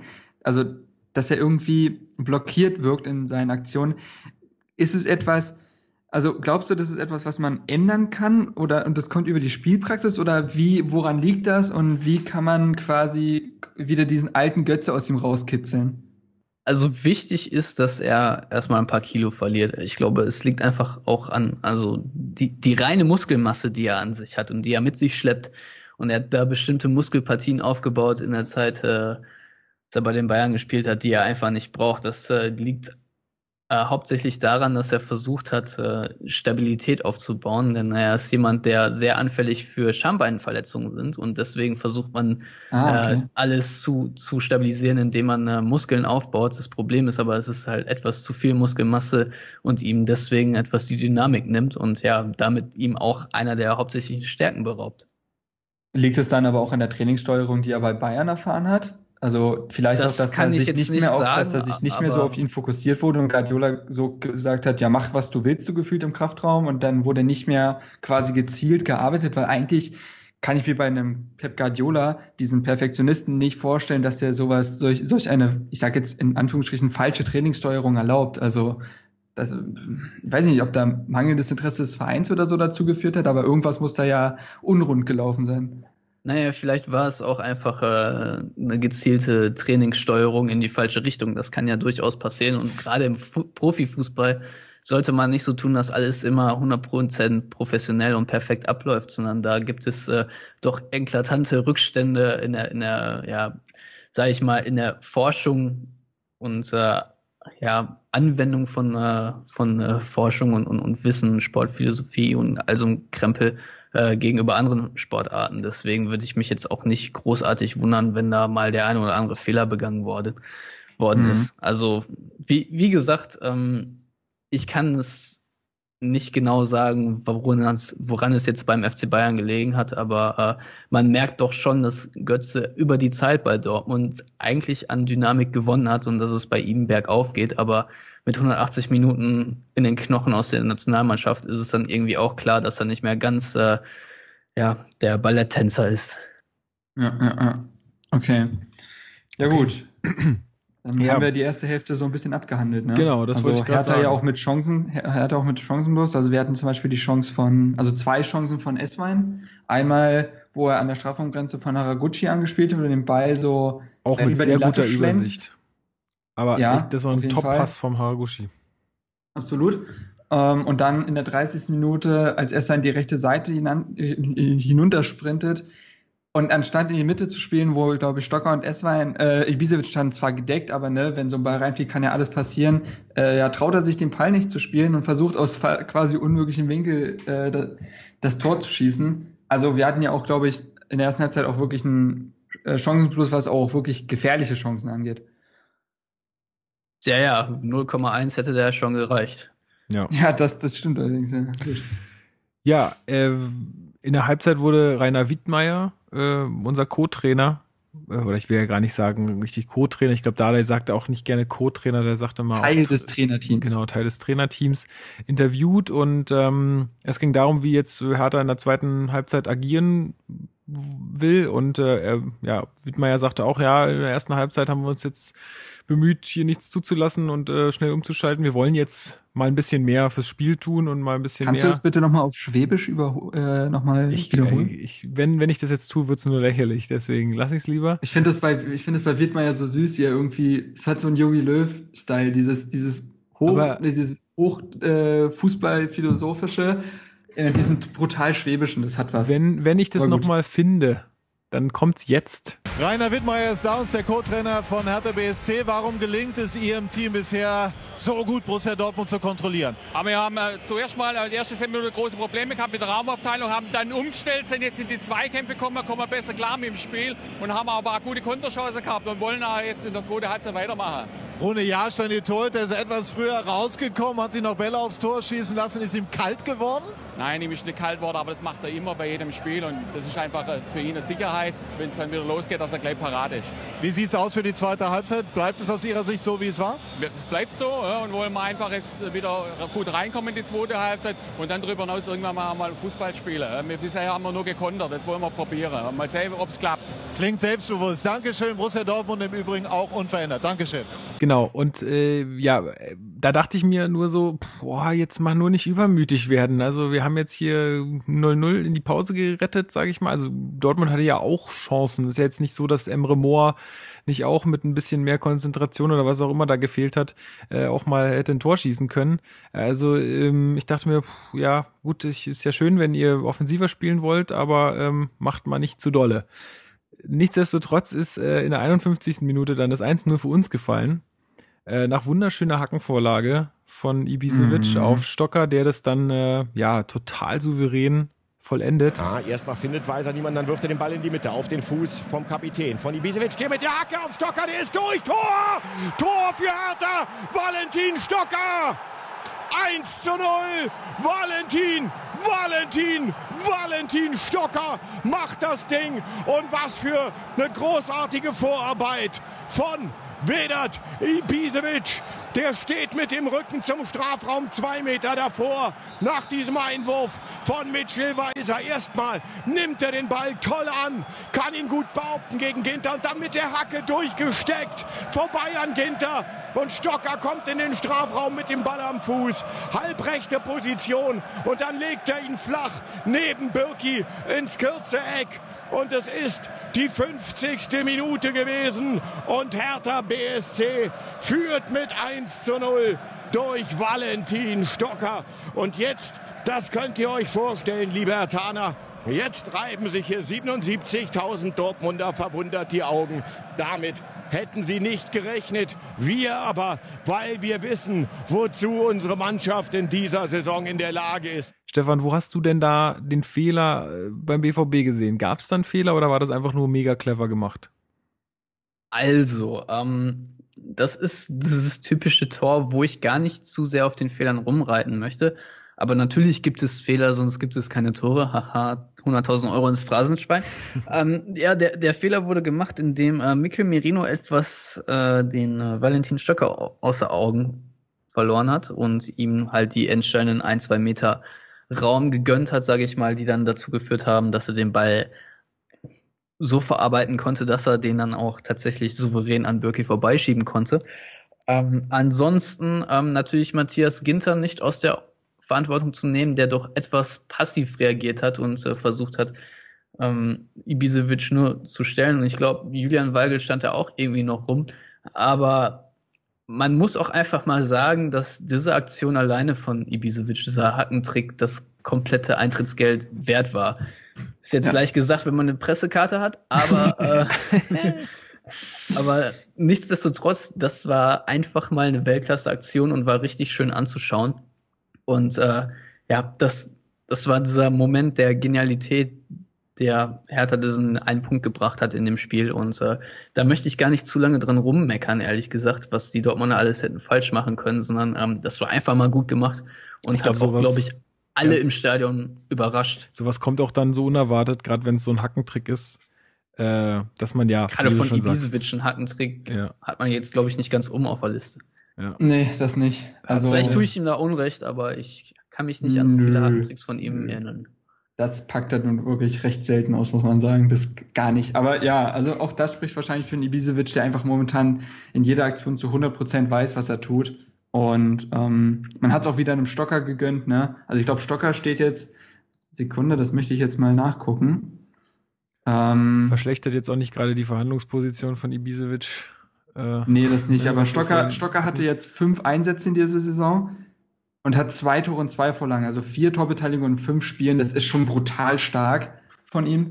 Und ähm, ja, einfach ein sehr, sehr gutes Tor. Und ähm, ähm, man hat dann auch wirklich gespürt, okay, Jungs, heute, heute geht was. Das ist irgendwie, also es lag in der Luft irgendwie, dass heute doch was geht.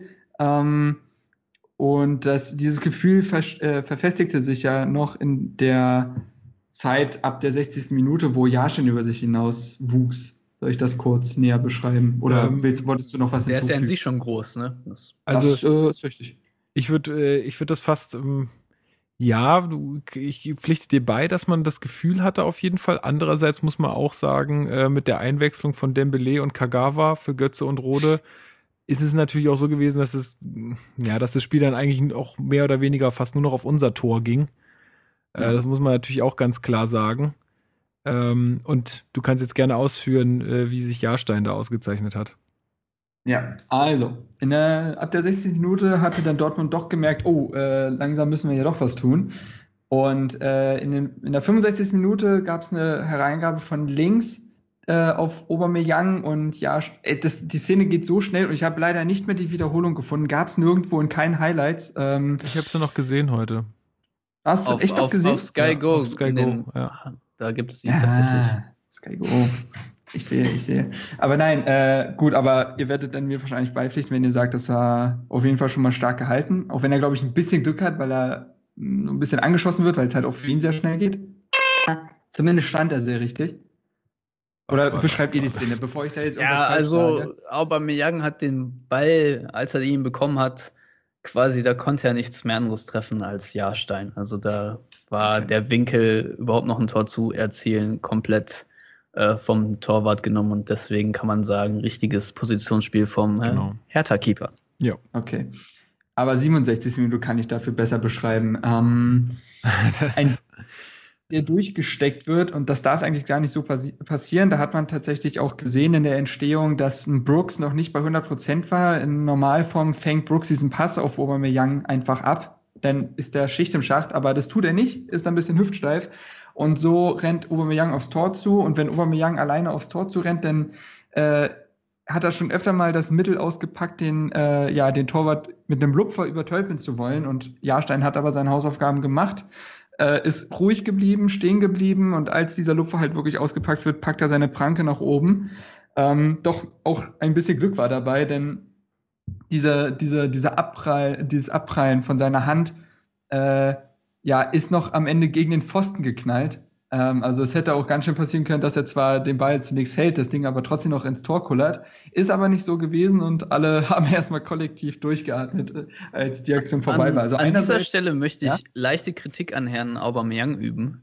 Ähm, mhm. Denn man hätte diesen Abpraller durchaus noch äh, verwerten können, wäre er nicht direkt auf den Pfosten zugelaufen wie in einem äh, 1920er Film äh, der Romantik, quasi großer Herzschmerz. Aubameyang hat den Pfosten so vermisst, dass er direkt auf ihn zugestürmt ist und ihn umarmen wollte, anstatt einfach einen Meter oder zwei Abstand zu halten, um ihn dann einfach cool nochmal einzuschieben. Das hätte er locker hingekriegt, aber ähm, ja, dem war leider nicht so und deswegen äh, ja, konnte Jahrstein sich dann auch nochmal auf den Ball werfen. Aber ja, komplett richtig beobachtet. Aubameyang äh, hat den Lupfer irgendwann für sich entdeckt und das Witzige daran ist eigentlich, dass bevor er herausgefunden hat, dass man Torhüter auch überlupfen kann, ist, dass er im 1 gegen 1 auch relativ schlecht war. Also für einen Spieler, der so schnell ist und man sich eigentlich denkt, dass er jeden Tag so ein 1 gegen 1 Duell hat, oder mehrmals mhm. sogar, äh, ja, war relativ schwach im Abschluss oder was die Entscheidungsfindung betrifft. Deswegen, ähm, ja, der Loop war ein sehr gern gewähltes Mittel von ihm. Normalerweise auch relativ sicher, aber man hat gemerkt, wenn ein Torwart weiß, was auf ihn zukommt und der Torwart auch recht groß ist und eine recht große Armspanne hat, wie das bei Jahrstein definitiv der Fall ist, dann äh, kann man mit einem guten Reflex auch diesen Schuss vereit vereiteln. Äh, langsam. Ja. Ja, absolut. Also ich hätte zunächst auch gedacht, als er dann vom Tor stand und äh, diese eine diese Millisekunde steht, bevor er halt den Luft ausführt, dachte ich eigentlich, er schiebt ihn rechts an Jahrstein vorbei. Da habe ich im ersten Moment die größere Chance gesehen für ihn. Äh, natürlich, wenn er direkt vom Tor steht, muss er es wissen. Da vertrauen wir jetzt mal auf seine Spürnase. Aber ja, ähm, war halt Können und Glück so ein bisschen in der Situation. Gut. Ähm, ich muss jetzt gerade überlegen, rein chronologisch. Der Elfmeter war in der 77. Minute. Genau. Wann war die Aktion von Mohr und Langkamp? Die war danach, noch lang danach. War, ja, genau. Ich wollte jetzt noch nicht ne, ja. vorgreifen. Also. 83. Äh, 83. Lange danach. Also. Ähm, ja, 77. Minute kommt es zum Handelfmeter für Dortmund, den es nicht hätte geben dürfen, denn äh, der Ball kommt zu Shinji Kagawa und der nimmt diesen Ball schon mit der Hand an und schießt dann Haraguchi gegen den Arm. Kein, auch kein äh, Vorwurf an Haraguchi, das ist einfach aus der kurzen Distanz angeschossen zu werden, ist bitter, aber war auch ein Elfmeter. Aber Moment, in dem Sinne, ganz kurz, Marc, ja? da würde ich gerne, also ich habe mir die Szene heute jetzt auch noch ein paar Mal angeguckt. Also ich bin der Meinung, dass das, also erstmal war es ein glasklarer Strafschuss, wenn man jetzt das von Kagawa mal außen vor lässt, weil ich glaube, die Spieler, die wissen das ganz genau. Der winkelt da seinen Arm so ab und dann hat er den auch so unter Spannung, dass wenn, wenn der da rankommt, dann, also klar, es ist aus kurzer Distanz, aber ich bin mir da gar nicht ganz so sicher, ob das alles so mega unabsichtlich ist. Also will da jetzt auch gar keinen schlecht machen oder so, aber ich glaube, so unabsichtlich, wie das manchmal, äh, wie da manchmal getan wird und wie da manchmal gesagt wird, ist das auch nicht. Also, aber gut, ist, ist ja auch ein glasklarer Elfmeter gewesen, wurde ja auch gepfiffen. Achso, das war jetzt deine. Achso. Okay. Das war nur noch mein ja, Einschub, gut. dass, äh, dass weil, eigentlich, weil gesagt wurde, Stefan, ja, er kann ja nichts dafür und so, aber naja. Aber Stefan, du äh, pflichtest mir bei, wenn ich sage, den Elfmeter hätte es eigentlich nicht geben dürfen, weil schon Kagawa vorher Hand genommen hätte, hatte. Ich, ich habe mir das nicht genau angeguckt, um ehrlich zu sein, äh, aus zeitlichen Gründen sage ich jetzt einfach mal. ähm, deswegen möchte ich da jetzt nicht genau mir ein Urteil fällen, aber in den zwei oder drei Zeitlupen, in denen ich es gesehen habe, würde ich auch eher Tendenz sagen, Handspiel von Kagawa. Aber mhm. irgendwie ist ihm der Ball, ich glaube, das, das müsste man erstmal herausfinden. Wenn ihm der Ball nämlich erst an die Brust gesprungen ist und dann an die Hand, dann war es kein Handspiel. Deswegen habe ich es jetzt nicht ganz im Kopf und möchte mir da auch kein Urteil äh, erlauben. Also ich, also ich, glaube, die Colinas Erben haben auch so entschieden, dass es keiner sein müsste. Bin jetzt aber nicht mehr ganz sicher, aber ich glaube, ja. Weil, weil der Ball ist ja Kagawa an die Hand gesprungen, aber ich meine nicht aus der, aus der Recht, Richtung, aus der der Ball kam, sondern ich glaube erst vom Körper weg. Äh, okay. Ich glaube, die 100.000 Zuhörer wissen es gerade besser als ich, aber äh, ja, deswegen weiß ich es nicht. Aber ja, ansonsten klarer Elfmeter. Aber am so, Ende des Tages ist es auch wurscht, weil Aubameyang den ja eh verbuddelt hat. So, jetzt sehe ich sehe jetzt die Situation nochmal. Ah, nee, keine Brust. Kommt von. Also, das war Hand. Hand. Ja. Ja, dann, dann klares Handspiel und kein Elfmeter mit gleichem Ergebnis. Nun gut, es gab die ausgleichende Gerechtigkeit, wenn man so möchte denn Aubameyang verzweifelte so langsam an Jahrstein. Der Elfmeter zugegeben nicht wirklich gut geschossen oder eher schwach geschossen, wird dann von Jahrstein gehalten, weil er sich halt für die richtige Ecke entscheidet. Und wenn sich bei so einem Elfmeter jemand für die richtige Ecke entscheidet, dann hält er den auch, weil, wie gesagt, da war keine Kraft hinter und so wirklich im Winkel war er auch nicht. Ähm, ja, weiter. Den macht sogar meine Oma. Schöne Grüße an den macht sogar meine Oma Podcast an dieser Stelle. es gibt den, den macht sogar meine Oma Podcast ist ein sehr, sehr guter und sehr unterhaltsamer Podcast, der sich etwas mit den Themen am Rande des Fußballs äh, beschäftigt und äh, okay. sehr, sehr witzig gemacht wird und kann ich nur empfehlen an alle Hörer, die äh, einen unterhaltsamen Podcast von äh, Stefan und Niklas hören. Diesmal der nächste, ein anderer Stefan. Der nächste Stefan? Okay. Äh, ja, klingt ganz cool. Okay. Ja, genau. Also 77. Minute, Elfmeter verschossen. Und dann, ja, begann so langsam die große Hitze im Stadion. Also ich muss sagen, so besonders schon so in den letzten 20 Minuten ne, ging es ja schon heiß her, aber besonders in den letzten 10 haben sich die Mannschaften ja echt sehr, sehr bekriegt. Äh, und in der 83. Minute, falls jetzt nicht noch irgendeine Aktion davor war. Das 1-1 noch, ne? nur der Ausgleich. Ach, ja, ja, ja, gut, nur, nur, der Ausgleich, ja. Achso, der Ausgleich, genau. Ja, Ober also, trifft dann doch noch zum 1-1. Kann doch noch treffen. Eigentlich war es so ein Tag, da hätte eigentlich Jahrstein seine weiße Weste behalten müssen und Aubameyang weinend in die Kabine rennen müssen. Aber so war es nicht. Ähm, war doch nicht und, Gladbach, ne? ja, genau. Äh, also Mikel Merino zur Entstehung. Äh, Mikel ja. Merino ist lange am Ball und trabt so langsam in unsere Hälfte. Und nicht da angegriffen. wird nicht angegriffen. Und da muss man sagen, Shelbrett musste ja wegen Krämpfen vom Platz ähm, und Allen kam rein. Und ich finde, schon in der zweiten Halbzeit haben wir immer weniger Kontrolle im, äh, auf, in diesem Wirkungsbereich von Shelbrett und Stark gehabt. Ähm, und es wurde, als Shelbrett ausgewechselt wurde, noch schlimmer. Und es, niemand in der Spielmitte greift Merino an oder versucht, den Pass zu decken, den er spielt. Also der hatte hand, komplette Handlungsfreiheit. So dieser Pass schickt halt Dembele auf die Reise und der gewinnt auch viel zu leicht den Zweikampf gegen Langkamp, der da einfach, ja, also er kriegt halt irgendwie den Fuß nicht in den Zweikampf, den er hätte reinbekommen müssen äh, war vielleicht auch wegen seiner bereits, nee, seine gelbe Karte hat er ja noch gar nicht. Haha, okay, es gibt keine Ausrede. Ähm, dementsprechend hätte eigentlich auch Dembele dazu, wenn, zumindest mit einem taktischen Foul hätte besiegt werden müssen, denn wenn Dembele einmal vorbeizieht, dann ist er auch weg. Ja, und dann spielt er halt die Mitte, in die Mitte von Aubameyang, der ist halt mit seinem Antritt diesen einen Meter, den man halt kennt von ihm, entfernt von Plattnart und Brooks und schiebt ein. Das ging also insgesamt sehr, sehr schnell, dieser Angriff, aber hätte auch von Hertha echt konsequenter und aggressiver verteidigt werden müssen. Stefan, dein Wort. Ja, wieso war jetzt alles gesagt?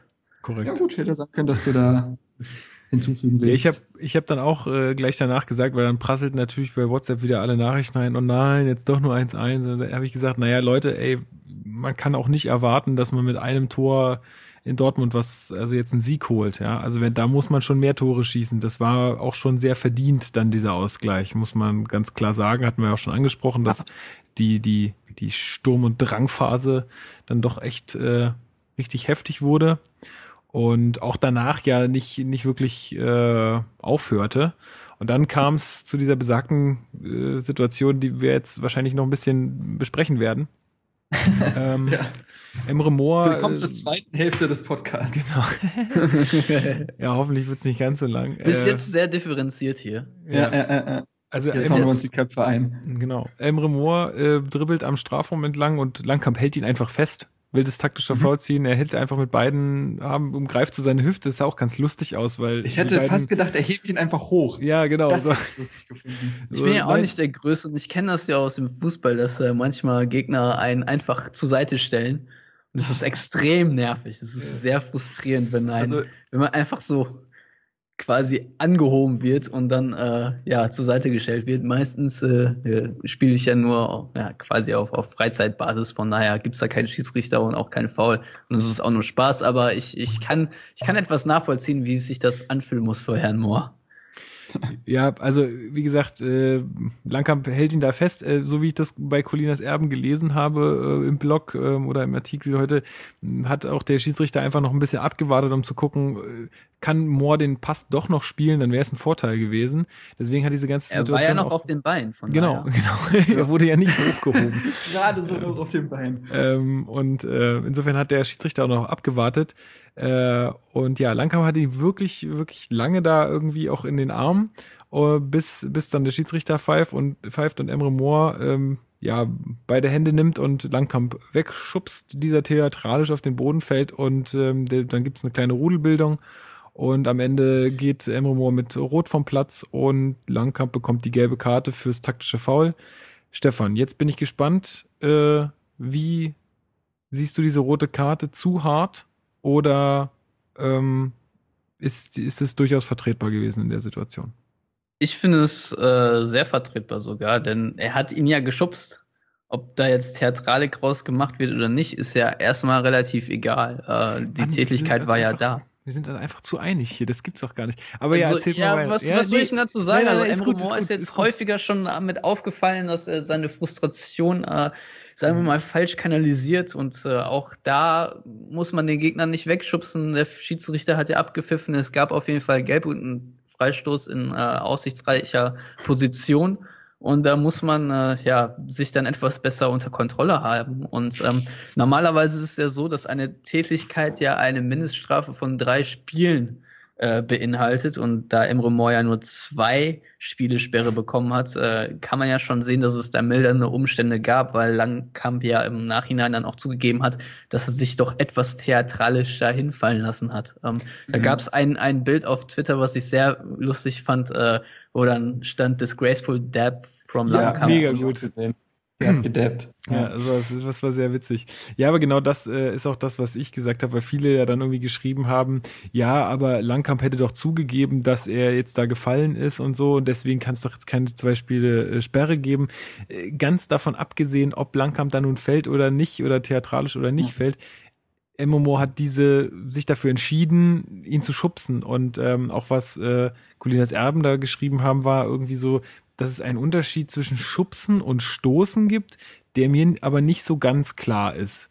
Also wenn ich jetzt jemanden wegschubse, dann stoße ich ihn auch irgendwie weg. Also ich kann die. Also Stoßen, glaube ich, ist nur, wenn du quasi nicht Schwung holst, sondern einfach so die Gegner so von dir wegdrückst, so ein bisschen. So, wenn er dir zu nah ins Gesicht kommt oder so. Schubsen ist dann wirklich, wenn du quasi äh, Kraft reinlegst oder Schwung und den so von dir weg aber, schubst. Aber so, Stoßen, nicht, Stoßen ja. wäre Tätigkeit und Schubsen nicht so wie ich die verstanden habe. Ja, und deswegen macht das für mhm. mich keinen Sinn. Und deswegen sage ich auch ganz klar, da hatte ich auch eine kleine Diskussion bei Twitter mit äh, mit mit mit Tobias Escher, der dann äh, beziehungsweise Etienne, der dann Etienne, ne? genau oder ja, also Tobias Escher hat geschrieben, naja, wenn man das jetzt durchgehen lässt und wenn man da keine rote Karte gibt, dann hat man bei der C-Jugend oder bei den Kindern halt ständig irgendwie so Aktionen und die sagen dann, ja, wie, äh, das machen doch die Bundesliga-Profis auch alle. Ähm, dann hat äh, irgendwie Etienne geschrieben, ja, ist alles Bullshit, weil äh, ist ja auch nervig, wenn der da festgehalten wird und äh, irgendwann ist ja auch mal gut. Also ist ja gar nicht der Punkt. Wenn Emre Moore sich dann dafür entscheidet zu schubsen, dann ist das für mich auch eine ganz klare Tätigkeit. Also das ist und und dann irgendwie zu sagen, das passiert ja irgendwie ständig, ja, dann muss es halt auch ständig, dann muss es halt auch geahndet werden. Also ich finde, das gehört einfach nicht auf den Fußballplatz und ähm, naja, sa sagen wir mal so, in dem ähm, in der Rudelbildung wurde, glaube ich, genauso viel geschubst, wie Moore geschubst hat. Das darf man schon mal festhalten. Und ich glaube, hätte Langkamp sich nicht so fallen lassen, Weil gehen wir mal davon aus, dass er, wenn er stehen bleiben will, auch einfach stehen bleibt, dann hätte es tatsächlich keine rote Karte gegeben. Ähm, das, das ist, glaube ich, so. Dann hätte der Schiedsrichter das vielleicht etwas anders bewertet. Aber ähm, wie wir jetzt schon, ich glaube, zehn oder fünfmal oder keine Ahnung, wie oft gesagt haben, äh, es ist so, er hat sich dafür entschieden und deswegen ist es dann auch rot. Ähm, weil es ja eine Tätigkeit ist und ich finde es auch gar nicht so unwichtig, vielleicht, dass ein Spieler wie Moore dann auch einfach mal diese Konsequenz ertragen muss. Ähm, mhm. Er ist ja selber noch jung und äh, das hat diese Diskussionen oder diesen Punkt hatte ich ja letztens sehr häufig gehört, ähm, dass er noch jung ist und deswegen vielleicht diese Fehler macht. Äh, auf der anderen Seite möchte ich gerne darauf hinweisen, dass Felix Paslak oder äh, Christian Pulisic sich sowas nicht erlauben. Also liegt es nicht nur am Alter und ein Franck Ribéry ist auch mit, keine Ahnung, wie alt er mittlerweile ist, auch immer noch äh, sehr gut dabei.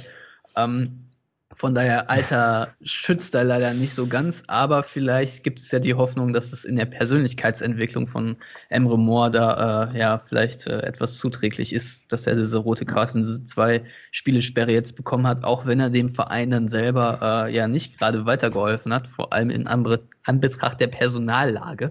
Mhm, ähm, ja. Aber ich möchte, um, um den Bogen zu schließen, sagen, es hätte nicht rot sein müssen, hätte sich Langkamp vielleicht nicht fallen lassen, aber ich finde, die rote Karte ist dennoch verdient und gerechtfertigt. Also ich muss auch, muss auch sagen, dass er so ein bisschen, also mir im, im gesamten Spiel auch ein bisschen negativ aufgefallen ist, äh, in, im Kontakt mit dem Schiedsrichter auch. Also er, ich weiß noch, dass er sich irgendwie, dass er vehement eine Karte gefordert hat, wo der Schiedsrichter ihm dann schon gesagt hat, pass mal auf, ey, das, das entscheide ich hier.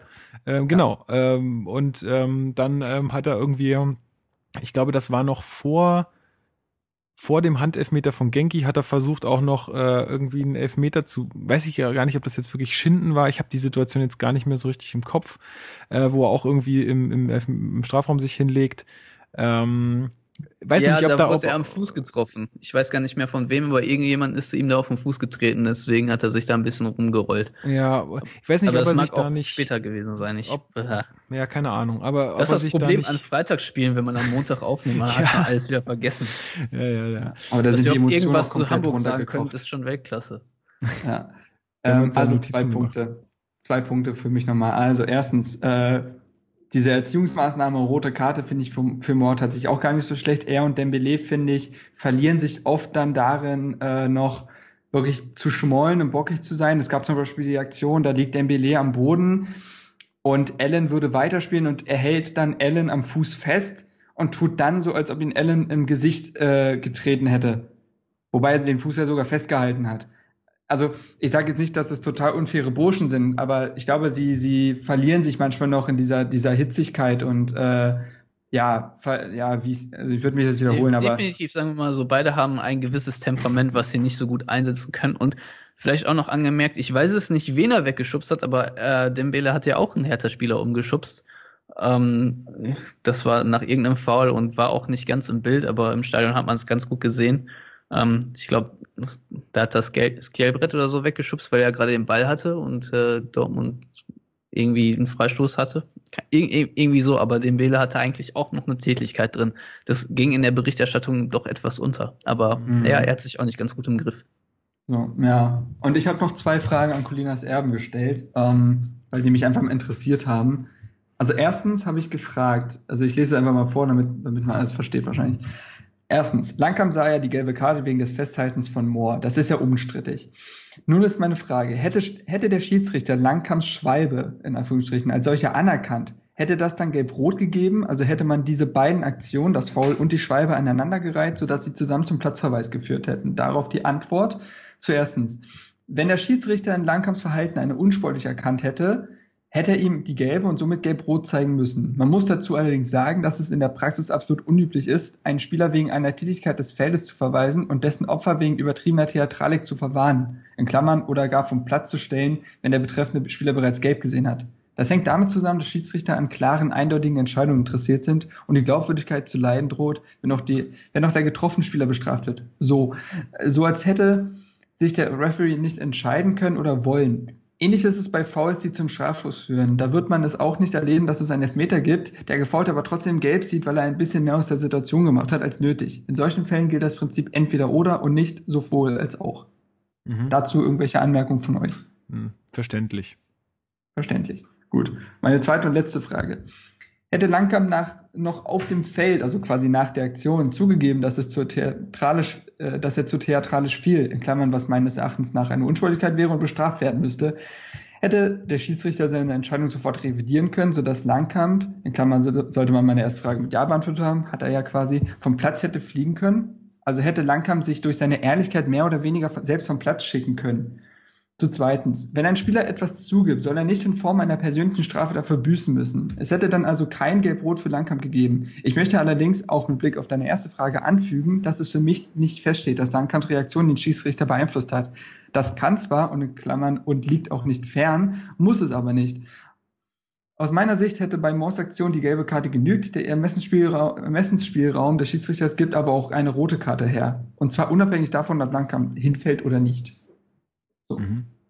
Da ein liebe Grüße an Colinas Erben und einen großen Dank. Ich weiß, nach, besonders bei solchen Spielen, an solchen Aktionen kriegen die bestimmt 500 Nachrichten und da jedes Mal so ausführlich zu antworten, glaube ich, keine Selbstverständlichkeit. Also dafür danke für die Aufklärung. Ja. Ja, hättest du nicht so komisch nachgefragt, dann hätten sie wahrscheinlich einfach nur Copy-Paste machen können. Na, ich, ich immer mit, mein, mit meiner Neugier. Zum Kotzen Schlimm. ist das. Ja. ja. Gut, aber dann sind wir genau. uns ja relativ einig, was die äh, Sache betrifft.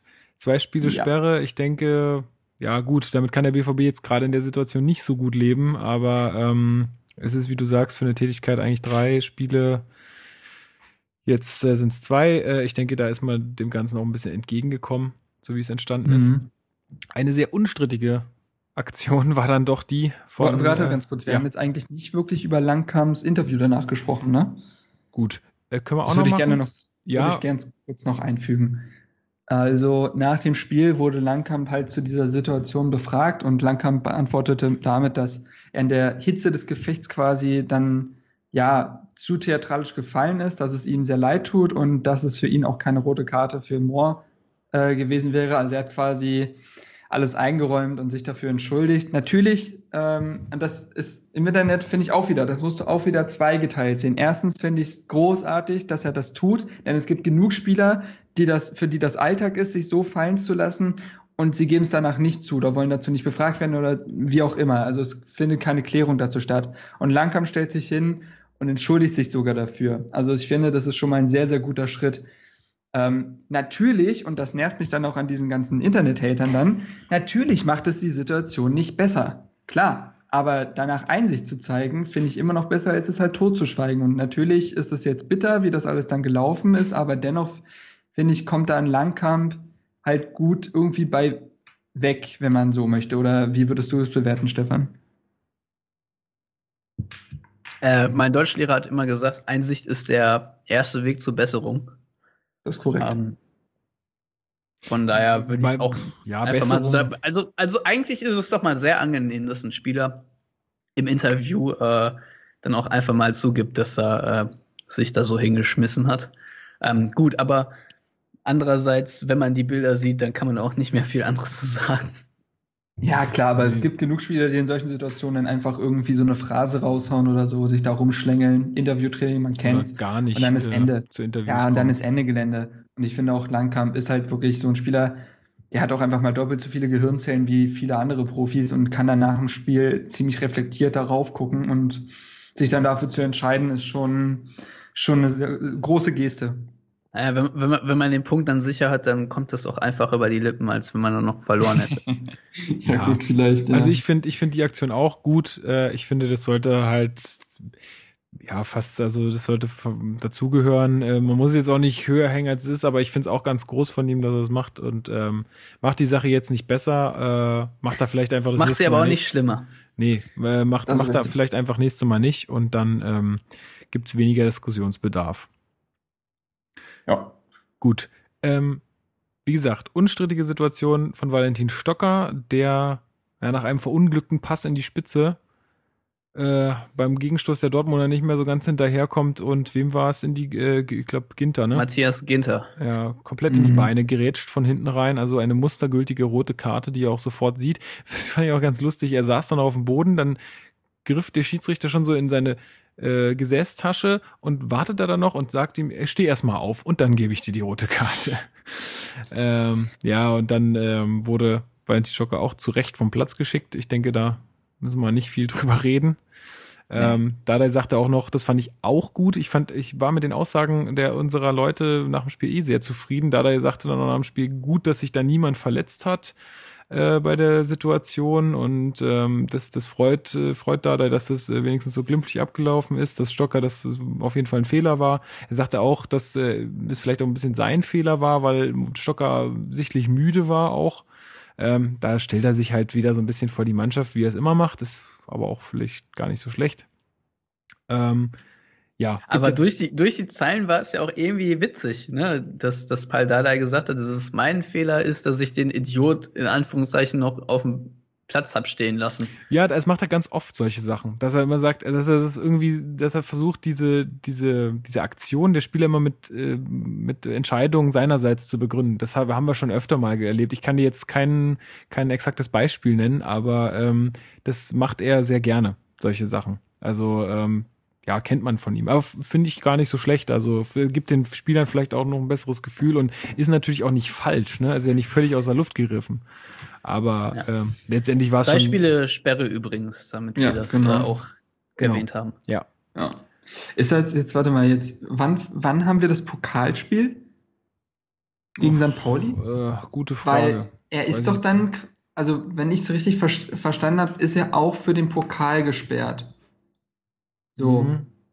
Zählt der Pokal also dann damit rein?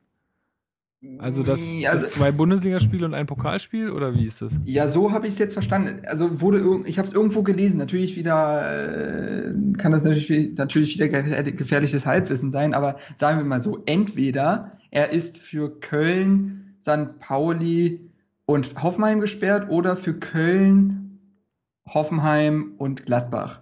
So, was hilft es, wenn man einfach auf dfb.de geht und dann nachliest? Äh, gegen den Gegner mit einer Sperre von drei Meisterschaftsspielen ah. liegt. Ja, Stefan, der weiß, man kann ja doof sein, man muss sich bloß zu helfen wissen. Ähm, ja, Habe ich jetzt auch verstanden.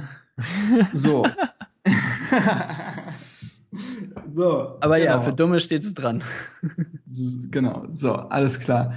Ähm, ja, was mich, es gibt zwei Dinge, die mich daran stören bei diesem Stocker-Ding. Also erstens, das Foul an sich brauchen wir nicht drüber reden, das darf nicht so passieren. Aber er hätte dieses Foul niemals spielen müssen, hätte er nicht diesen dämlichen Pass gespielt. Denn äh, für mich ist die Situation folgende: Wir stehen mit, wir sind, glaube ich, drei, drei gegen zwei in der Situation. In der Umschaltsituation. Moment, Moment, Moment, nochmal alles, alles zurück. Hier steht ja äh, drei Meisterschaftsspiele der Lizenz liegen. Das ist ja Plural. Ich weiß jetzt nicht, ob das nur die ja. Bundesliga oder auch den DFB-Pokal war. Also Ligen sind doch Ligen und Pokal ist doch Pokal, glaube ich. Ja, ja, ich weiß jetzt nicht, was Lizenzligen heißt, ob das jetzt, jetzt einfach der normale DFB-Sprech ist. Verdammt. Könnt ihr das nicht einfach ganz normal sagen, damit es jeder normalsterblich versteht? Genau, damit die Idioten aus Dortmund und Berlin das auch rallen. Mann, ihr wirklich, was soll die Scheiße hier? Naja, aber Fußball Entschuldigung, dass ich da eingegrätscht habe. Wahrscheinlich äh, bezieht sich das auch nur auf die Bundesliga, weil äh, normalerweise ist es ja so und in England ist es, glaube ich, so, dass man dann auch für den FA ja. Cup gesperrt ist. In England ist es definitiv so, ja. Da wissen ähm, wir's, ne? Da, da sind wir Experten. Ähm, nee, also Stocker hätte einfach den Pass auf rechts außen spielen können, wo ein S-Wein mit seinem Tempo einfach durchgegangen wäre und dann, ja, riecht, riecht man ein bisschen das 2-1 zumindest. Ich will jetzt nicht sagen, dass das das 2-1 gewesen wäre, aber man hätte eine sehr gute Situation gehabt. Aber Stocker spielt diesen Pass halt nicht und spielt den unüberlegten Pass so, dass halt, ich glaube, ich weiß gar nicht, ob den Ginter dann direkt abfängt, aber irgendein Dortmunder fängt ihn halt easy ab und dann entsteht diese Kontersituation, die Stocker dann rüde beendet. Ähm, und das ist das Einzige, was mich an Stocker halt te teilweise nervt, dass dieses, er wirkt manchmal zu vogelwild, zu unübersichtlich. Er hat, behält dann keinen kühlen Kopf und spielt viele Fehlpässe und verliert viele Zweikämpfe, die eigentlich, die er eigentlich ganz souverän regeln könnte mit seinem Können. Also er ist manchmal ein bisschen zu viel Stockfehler. Ganz klar. Bitte, bitte nicht. Das ist doch Marks Aufgabe normalerweise. Echt, ey, das ist voll das ist gemein. Du, schlechte, schlechte Witze sind hier mein Metier, ja, okay. So. Naja, aber ich, ich meine, wer uns jetzt schon seit über einer Stunde zuhört, hört, hört jetzt auch noch hin. Das, das ist richtig. Das ist, ähm, also, das, wie gesagt, ich finde spielerisch wie auch ähm, ja, körperlich gibt es da zwei Fehler von Stocker, wenn man es so bezeichnen will.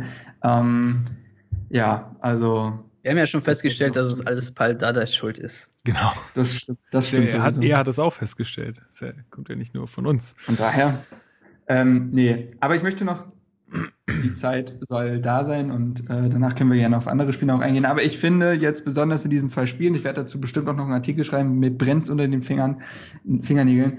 Ähm, Esswein und Stocker finde ich machen unser Spiel sehr, sehr nicht. Also ich natürlich vermisse ich einen Darida. Darida ist ein Top-Spieler von uns, ein sehr wichtiger, aber dennoch finde ich, dass Stocker und Esswein einen riesigen Job erledigen bei uns. Sie äh, bringen Aktivität rein, ähm, sie bringen eine gewisse Art von Mut rein und äh, spielen und spielen Situationen, die nicht nach Schema F sind. Und ich habe auch schon, glaube ich, erst in anderen Podcast gelobt. Er geht in dieses 1 gegen 2, 1 gegen 1. Er probiert Hackentricks, wie er jetzt auch nach hinten gearbeitet hat.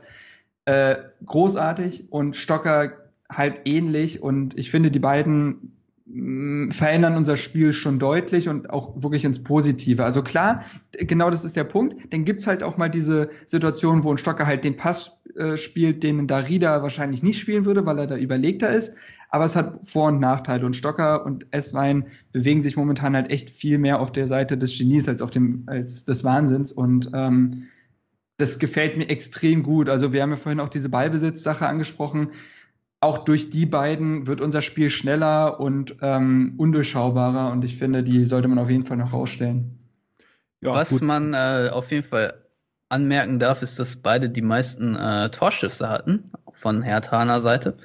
Ähm, allerdings bin ich, wenn es jetzt um Herrn Esswein geht, doch etwas unzufrieden mit der mit der Auswahl dieser äh, Schüsse. Also mhm. er hat ja meistens eher aus Positionen geschossen, wo äh, die Wahrscheinlichkeit, dass man ein Tor macht, äh, ja, sage ich mal, eher naja, gering ist. Und ähm, ich finde, da ist noch ganz, ganz, ganz, ganz, ganz, ganz viel Luft nach oben. Und das kann äh, der liebe Marc auch in seinen Artikel dann gerne mit einfließen lassen, damit es nicht ganz wie ein Liebesbrief klingt, sondern etwas differenzierter. Würdest du meine Artikel kennen, wüsstest du natürlich, dass sie höchst objektiv sind und mit empirischen Daten arbeiten. Außer aber natürlich, aber die empirischen Daten sind ja alle falsch und richtig gleichzeitig. Das haben wir jetzt auch schon. Lügenpresse. und widerlegt. Lügenpresse. Nee, aber nee, klar, also es war, wie ich meinte, es geht halt manchmal auch in die andere Richtung, ne, dass dann falsche Entscheidungen getroffen werden, die ein Darida, der dann geradliniger ist, äh, nicht spielen würde oder ihm treffen würde, die Entscheidung. Und ähm, aber ich finde S-Wein bis jetzt, ich äh, äh, muss ich sagen, ist eine ganz, ganz klare Verstärkung. Also ich finde, der, er hat unser Flügelspiel um einiges verbessert, was Aktivität angeht, was Mut angeht und was das Herausspielen von Chancen angeht. Das war auch so ein bisschen. Er ist einfach damals, viel direkter. Ja, das, das war damals ähm, auch so dass die Sache, wo, wir ihn gerade verpflichtet hatten und wo wir kurz über ihn sprachen, hier im Podcast vor zwei, drei Folgen oder so, wo ich gesagt habe, der packt auch halt auch einfach mal einen Schuss aus. So. Das mhm. hat auch schon mal zum Erfolg geführt.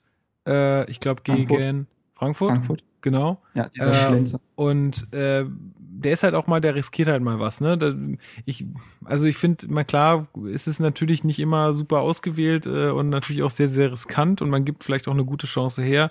Aber sowas, äh, gerade weil wir ja auch schon wieder äh, gesehen haben, auch es war gegen Hamburg der Fall, gegen Dortmund sowieso, dass wir viel weniger Torschüsse äh, haben als äh, der Gegner und trotzdem man meistens dann die mehr Tore schießen. Äh, und er ist vielleicht so ein bisschen ein kleiner Gegenpol dazu, der sich vielleicht auch mal traut, einfach mal einen Schuss zu nehmen, den vielleicht jetzt nicht unbedingt jeder nehmen würde. Finde ich jetzt auch mal okay. Kann man machen. Mhm. Ja. Gut. Äh, jetzt müssen wir noch kurz darüber reden, weil du jetzt ja gerade so eine, ja, so eine Lobeshymne da auf die beiden gestartet hast. Stocker wird ja jetzt erstmal die nächsten drei Spiele fehlen. Wer ja. kompensiert das denn? Äh, also in meinem Kopf stehen zur Auswahl ähm, Kalu, äh, Alan und Baum Johann. Oh, das reimt sich sogar. Ähm, genau. Du hast den Zirgeler vergessen. Mit Absicht. Dann hätte sie es nicht gereimt. genau. Ja, das, alles, was sich reimt, ist gut und alles, was sich nicht reimt, ist nicht gut. Verstehst du? Kegeler, ganz einfach. der Regeler. Ähm, ne? Ja, unser, ja. unser Leser und äh, unser Community-Mitglied, der Ex-Berliner aus den USA, Ähm, Grüße nach Florida. Genau, genau. Äh, hat gefragt, ob Kalu irgendwie verletzt ist. Er hätte jetzt irgendwie nur gelesen, dass, dass, dass der Trauerfälle hatte. Also es ist nicht so, dass er verletzt ist, sondern er hatte einfach diese Trauerfälle in der Familie und hat deswegen ja. jetzt auch noch äh, gar nicht so richtig, ist noch gar nicht so richtig drin in der Saison. Ähm, hat er noch keine Minute gespielt. Äh, jetzt die Frage an dich und Stefan vielleicht auch. Äh, meint ihr vielleicht, dass Kalu das Ganze übernehmen kann? Keine Ahnung. Gut, dann antwortet Marc. Keine Ahnung. Nein, ähm, also Kalu kam jetzt auch extra früher von der Länderspielreise wieder, weil er jetzt ja wirklich wieder in die Mannschaft auch reinkommen will. Äh, war jetzt gegen Dortmund auch im Kader. Ähm, ja, also ich kann es gar nicht so genau sagen. Also einerseits traue ich natürlich Kalu mit seiner Klasse viel zu. Ähm, und auch, dass er der Mannschaft helfen kann. Andererseits ist so ein Kaltstart in der Startelf eine ganz, ganz schwierige Geschichte, würde ich sagen. Ähm, jetzt gegen Köln, ich würde jetzt gerne mal erstmal gegen Köln äh, das beantworten und nicht über die drei Spiele hinweg, weil man da auf ja, Gegner natürlich. auch mal reagieren kann und ja, so. gut, klar. Ähm, also gegen Köln, glaube ich, wird es so ein Spiel, das kann auch schon mal ein Abnutzung, Abnutzungskampf werden. Also natürlich Köln und wir spielen sehr erfolgreich, aber wir kommen natürlich auch irgendwo über unseren Kampf, ne? Und da wird, ich denke mal, da wird sehr, sehr viel im Mittelfeld stattfinden. Deswegen glaube ich, fände ich die Variante mit Allen gar nicht schlecht. Allen ist jemand, der sehr, sehr viel läuft gegen Bayern, über zwölf Kilometer. Äh, der ist aggressiv und bissig in den Zweikämpfen, der ist voll da. Ist aber auch gleichzeitig jemand, der eine wirklich tolle spielerische Komponente hat. Also er kann schon mal mit seinem linken Fuß echt einen schönen Pass oder auch mal einen Distanzschuss auspacken. Ich glaube, das ist so die Combo, die ich mir jetzt gegen Köln wünschen würde. Also ich glaube, Allen würde auf der Position am besten funktionieren. Ähm, Kalu, glaube ich, kann man aber tatsächlich bringen in dem Spiel, sollte es nach langer Zeit ausgeglichen sein oder wir brauchen unbedingt ein Tor und die Räume werden größer und die Lücken werden größer, glaube ich, kann man den Kalu bringen, der durch seine Klasse, durch seine Ruhe und Erfahrung dann diese Lücken halt auch wirklich bedienen kann. Also das mhm. kann ich mir vorstellen, dass man mit Allen startet lange mhm. Zeit, mhm. diesen Abnutzungskampf mitmacht und dann, wenn es halt äh, situativ äh, passt, dass man dann mit Kalu antwortet. Ähm, Baumjohann ja, wollte ich jetzt gerade dazu kommen. Also Len Peters hat da nämlich nachgefragt, wie wir den, seine Roll, äh, Rolle äh, sehen von Baumjohann. Also da muss ich ganz ehrlich sagen, ich habe Baumjohann für mich eigentlich schon abgeschrieben. Das sage ich jetzt ganz mhm. ehrlich so, weil mir seine, ja, sag ich, in Anführungsstrichen Unprofessionalität äh, nicht so ganz gefällt, auch dass er sich so hängen gelassen hat, äh, jetzt in der Zeit, wo er nicht gespielt hat, dass ähm, ja, er einfach in den letzten Zeiten, wo er dann irgendwie seine Einsätze bekommen hat, einfach nichts gezeigt hat und anscheinend ja auch im Training nicht genug anbietet, als dass er vielleicht mal die Chance kriegt zu spielen. Da wird dann halt so ein Alan vorgezogen. Ähm, also ich, ich glaube, der spielt da also in meinem Kopf gar keine Rolle mehr und äh, ich glaube auch nicht, dass, dass der da nochmal reingeworfen wird, aber ich kann mich natürlich auch täuschen, wenn. Kann natürlich auch der Masterplan sein. Kann auch sein, ja. Aber für aber, mich, ja, für mich kein Faktor mehr. Nee, also Baumjohann hat seit Monaten halt leider keinen sportlichen Wert mehr für diese Mannschaft. Egal, was jetzt in Interviews gesagt wurde oder nicht, reden wir mal rein über Sportliche, hat er keinen Wert mehr. Und man sieht ja, dass da der wirklich alles die, auf die Bank wirft, um den Baumjohann nicht mitzunehmen. Also, ne, also Kurt, Allen und so weiter, die würde Baumjohann eine Normalform vielleicht haben oder so, würde ja ein Kurt vielleicht gar nicht auf der Bank sitzen, wissen wir ja nicht. Weißt du, was ich meine? Also man sieht ja schon, dass da der sich da schon andere Alternativen überlegt und nur weil Baumjohann tolle Trainingsfotos auf Instagram und Twitter postet, heißt es nicht, dass er toll trainiert. Und dementsprechend ähm, glaube ich, wird das so langsam so eine Geschichte, jetzt übertrieben gesagt wie Ronny, dass man, dass der zwar im Kader ist, Jungs, so, aber, also irgendwo im Kader, aber schreibt dir mal jetzt, glaube ich, erstmal ein bisschen ab. Also ich glaube, es macht, ich glaube, es macht keinen Sinn, wenn wir in der nächsten Podcast-Folge dieselbe Frage bekommen, ob äh, Baumjohann jetzt für Hoffenheim ein Faktor werden könnte. Sehr, sehr wahrscheinlich nicht. Also das ist, glaube ich, auszuschließen. Ja, Stefan, wolltest du dazu noch was sagen oder habe ich mich verhört? Äh, du hast dich komplett verhört. Also Baum Johann ist einer der Spieler, die ich wirklich absolut nicht leiden kann. Von daher möchte ich da lieber weniger als mehr zu sagen. Gut. Alles klar. Ja.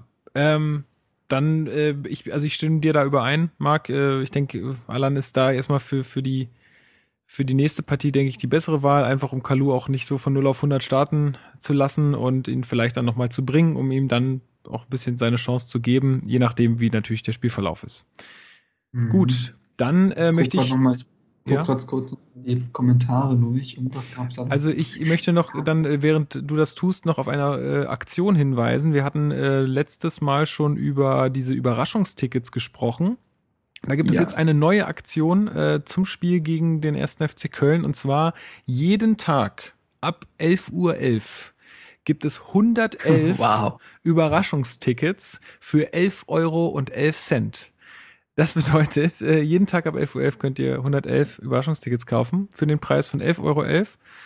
Werden die, werden die dann mit Elfen äh, äh, geliefert. Mit 1,11. Was, was sind eigentlich Überraschungstickets? Also, das sind Tickets, die, ja. ähm, die kosten einen äh, gewissen Wert. Ich weiß jetzt gerade nicht, wie viel es ist. Gegen HSV waren es irgendwie. 11,11 Euro. 11.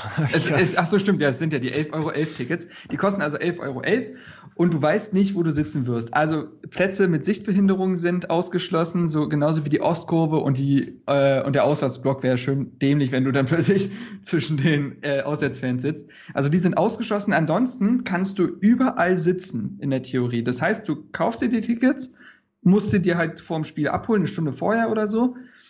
Und dann wirst du erst dann erfahren, wo du sitzen wirst. Du kannst auch Tickets für mehrere holen, die werdet auch nebeneinander sitzen. Also wenn du jetzt Tickets für drei Leute holst, heißt es nicht, dass sie überall verteilt sind, sondern ihr sitzt zusammen. Und es kann, glaube ich, in der Theorie auch in der äh, VIP-Ecke landen. Ähm, aber ja, also ich glaube, das ist so ein Ding, da kannst du halt echt nicht viel mit falsch machen und hast noch so mal so, so einen Nervenkitzel. gerade für 11 Euro. Interessant, was Vereine sich so einfallen lassen, wenn das Stadion nicht komplett voll ausgelastet ist. Ja klar, also ja, aber es ist eine sehr gute. Sowas nicht, ne? Nee, ich finde, nee, nee. ja, genau, Dortmund, da ist es kein Problem. Aber ich finde das eine sehr, sehr coole Aktion. Vor allen Dingen FROF ist echt ein Top-Preis. Also für ein Fußballspiel der ersten Bundesliga, gerade gegen Köln, es ist ein, ein, ein Spitzenspiel. Es ist ein Sitzplatz, es ist mhm. äh, ein Spitzenspiel. Also ganz ehrlich, wer da nicht versucht, äh, eins dieser Tickets zu ergattern, wäre irgendwie ein bisschen blöd. Äh, ich überlege ja auch, ne? Ja, mach das mal. Mach das mal. Und dann erzähl mal, wie das da, gelaufen ist. Ja, äh, muss ich noch irgendwen finden, der genau, also da auf, armer Seele hingeht. Da auf jeden Fall der Hinweis, ähm, macht das mal, probiert das mal aus und äh, schreibt uns mal, wie das funktioniert hat und ob ihr zufrieden wart mit euren Plätzen. Ja, hat, äh, hat, du hast jetzt in der Zwischenzeit nochmal nachgeguckt, ob wir noch irgendwas vergessen hatten? Ja, der Christoph, ich sag jetzt der Chris, äh, hat nochmal darüber gesprochen, dass er glaubt, dass wir noch kein wirkliches Top-Team sind, weil wir dieses Spiel nicht für uns entschieden haben und leichte Fehlentscheidungen getroffen haben in unserem Spiel. Gut, darauf möchte ich jetzt nicht mehr eingehen, dann müssen wir das Spiel nochmal wiederholen. Äh, der Len Peters hat noch Fragen zu unseren jungen Spielern gestellt, wie Gersbeck, Kohls, Mittelstädt, Körber und Owusu. Das würde jetzt wahrscheinlich auch den Rahmen sprengen. Ich würde sagen, die behalten wir uns mal die Frage, weil wir sind jetzt schon ein bisschen drüber, ne?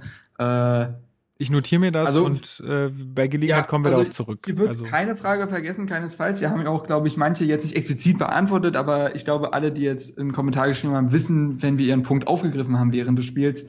Und ja, lange Zeit nicht mehr so, so viele coole, also so viele und dann auch noch so ausführliche Kommentare bekommen. Dafür Dankeschön. Also das gerne jedes Mal. Ja. Das ist gut. Ja, wir, nicht nur, ich da wir haben jetzt Ansprüche. Nee, nicht nur wegen, wir haben jetzt gedacht, Stargast, da müssen wir einen guten Eindruck machen, schreibt mal ganz viel in die Kommentare. Ganz viele Fake-Accounts erstellt und. Äh, ja, ja, gut, das, das mit dem Stargast habe ich ja direkt in den ersten fünf Minuten wieder widerlegt. Sind wir alle auf einem Level hier und können äh, schön ramblen. Aber ich habe tatsächlich auch noch eine Frage, falls ihr noch nicht über Keulen sprechen wollt. Und zwar, was mir, wenn man sich die Härte so anguckt und gerade äh, statistisch gesehen anguckt, sieht man ja äh, quasi schon eine Anomalie. Ähm, und zwar, da geht es ja etwas um die Chancenverwertung. Ich glaube, Hertha hat die beste Chancenverwertung der Liga. Ich glaube, vor dem Spiel waren es ja. 42,3 Prozent. Ich mhm. weiß nicht, wie es nach dem Spiel war, aber es hat sich wahrscheinlich nicht sehr viel verschlechtert. Ähm, was mir WhoScored sagt, ist es, glaube ich, jeder achte, 8.7. Schuss, der ins Tor geht. Im mhm. Schnitt. Ähm, was ich sehr interessant finde allerdings, ist, dass äh, Hertha noch gar keinen einzigen Schuss abgegeben hat aus dem 5-Meter-Raum auf dem, im, im, Strafraum des Gegners. Ähm, und ich glaube, die äh, dritte Mannschaft in der Liga ist, die die, die die meisten Schüsse von außerhalb des Strafraums hat. Also Frage Echt? an Frage an euch. Sandro Wagner ähm, spielt nicht mehr bei uns. Sonst hätten wir ganz viele Schüsse im, aus dem 5-Meter-Raum. Aber ja, ja nein, also, stell mal deine Frage.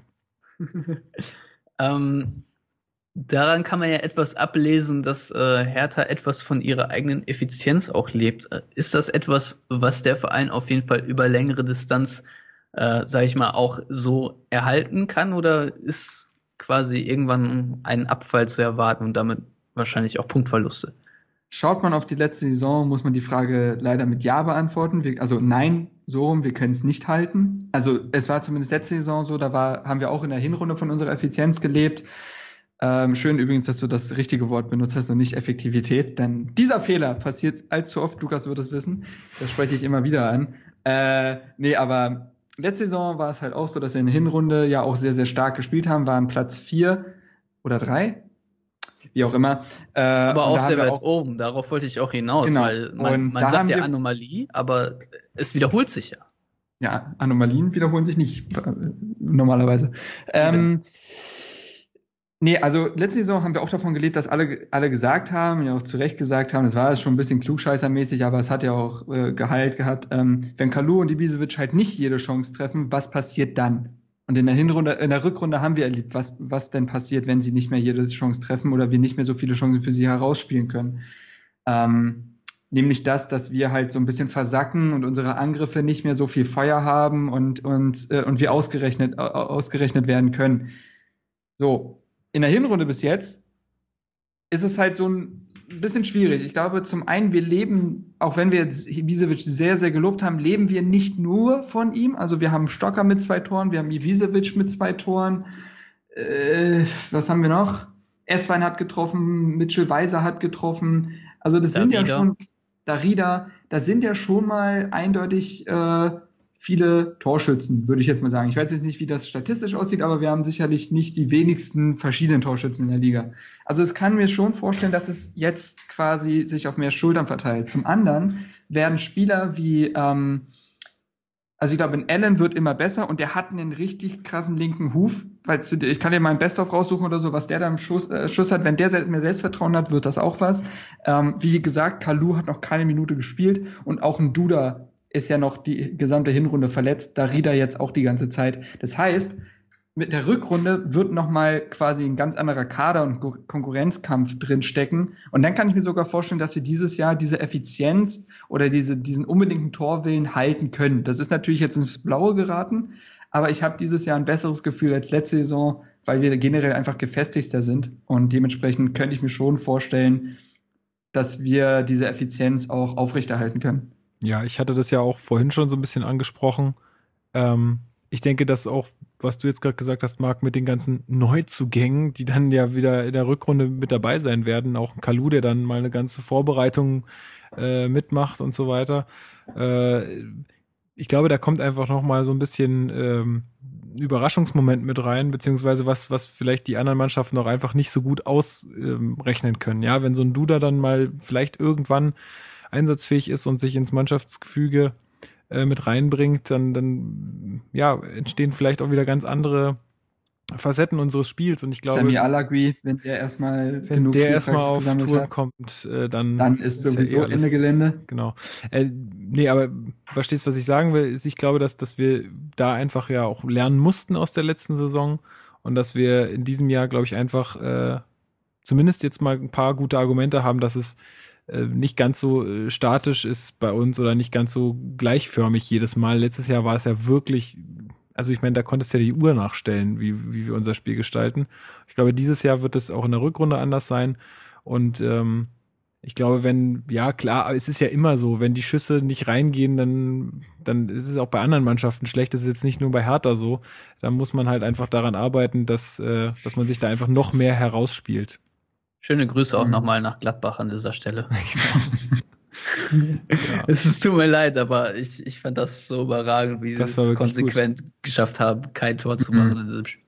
Ja. Tja, ja, also. Ja. Gut. Was ist eigentlich mit, was ist eigentlich mit Adrian Ramos? Der hat ja jetzt auch gefehlt. Adduktorenbeschwerden lese ich ja gut. Das sollte ja nicht allzu schlimm sein.